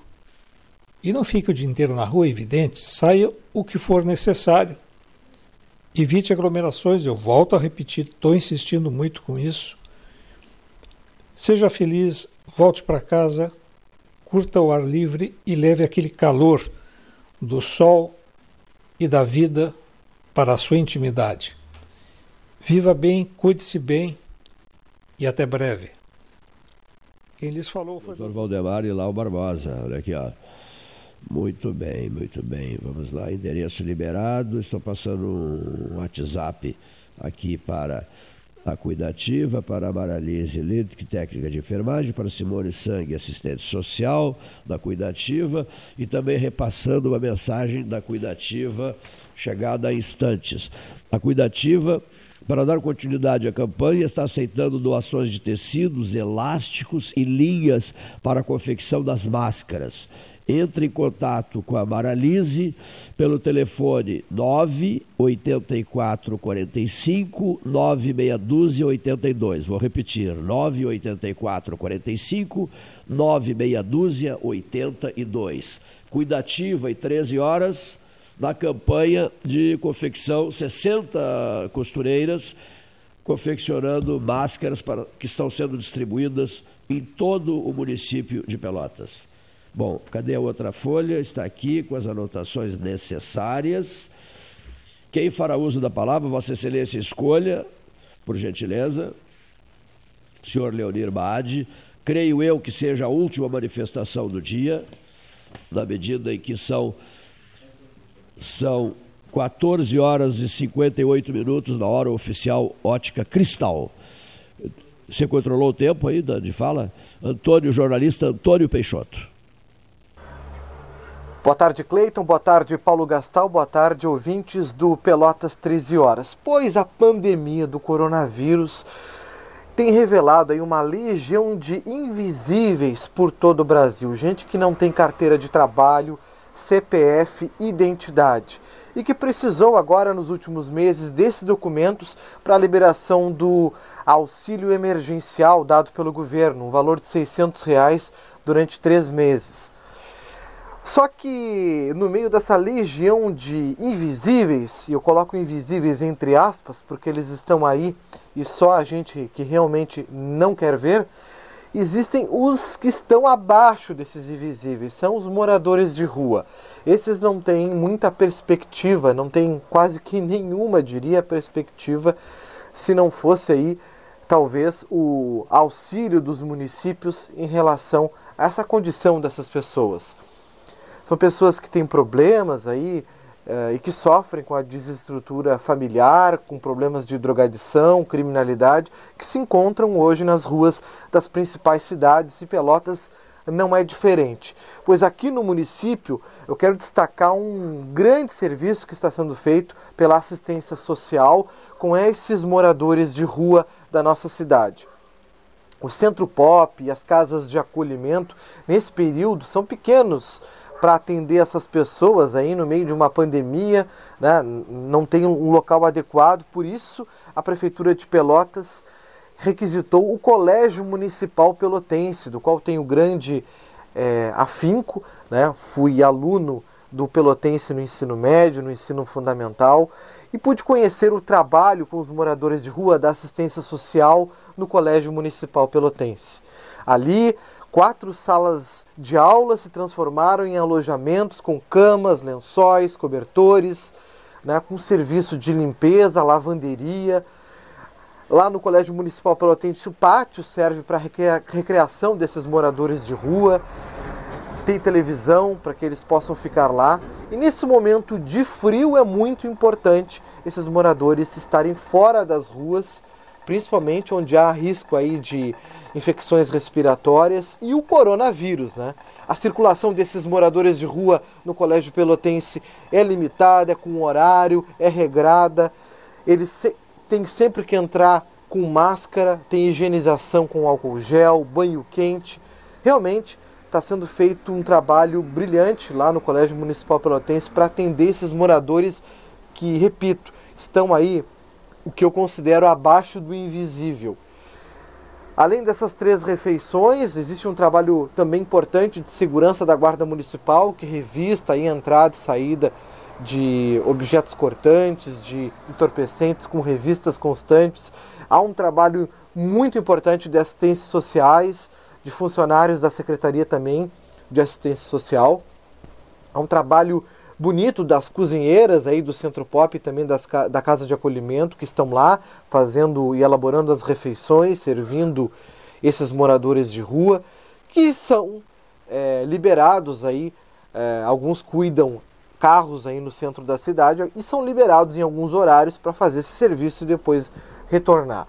Cerca de 60, 70 moradores frequentam hoje o Colégio Municipal Pelotense e a estrutura do Centro Pop e também da Casa de Acolhimento está servindo aí como retaguarda caso apareça alguém é, com suspeita de coronavírus. Lá, esses moradores de rua ficarão isolados aí e assistidos pelo poder público, é claro. Moradia e alimentação são direitos constitucionais de todo cidadão e esses moradores de rua realmente merecem toda a atenção que está sendo dada aqui na cidade de Pelotas. É isso por hoje, Cleiton e Gastal, amigos do 13 Horas. Até uma próxima. Muito obrigado, Antônio Peixoto. Última manifestação deste 13 Horas, no, no dia de hoje. De, debate que está sendo. Debate não, pro, programa de entrevistas e depoimentos que está sendo levado ao ar no vigésimo. No vigésimo sétimo dia né, do mês de maio é, começamos em março aqui, né? É isso? Março, abril e maio. Né? E nos, no dia 16 de março começou essa série nova aqui. E junho chegando, né? Junho chegando.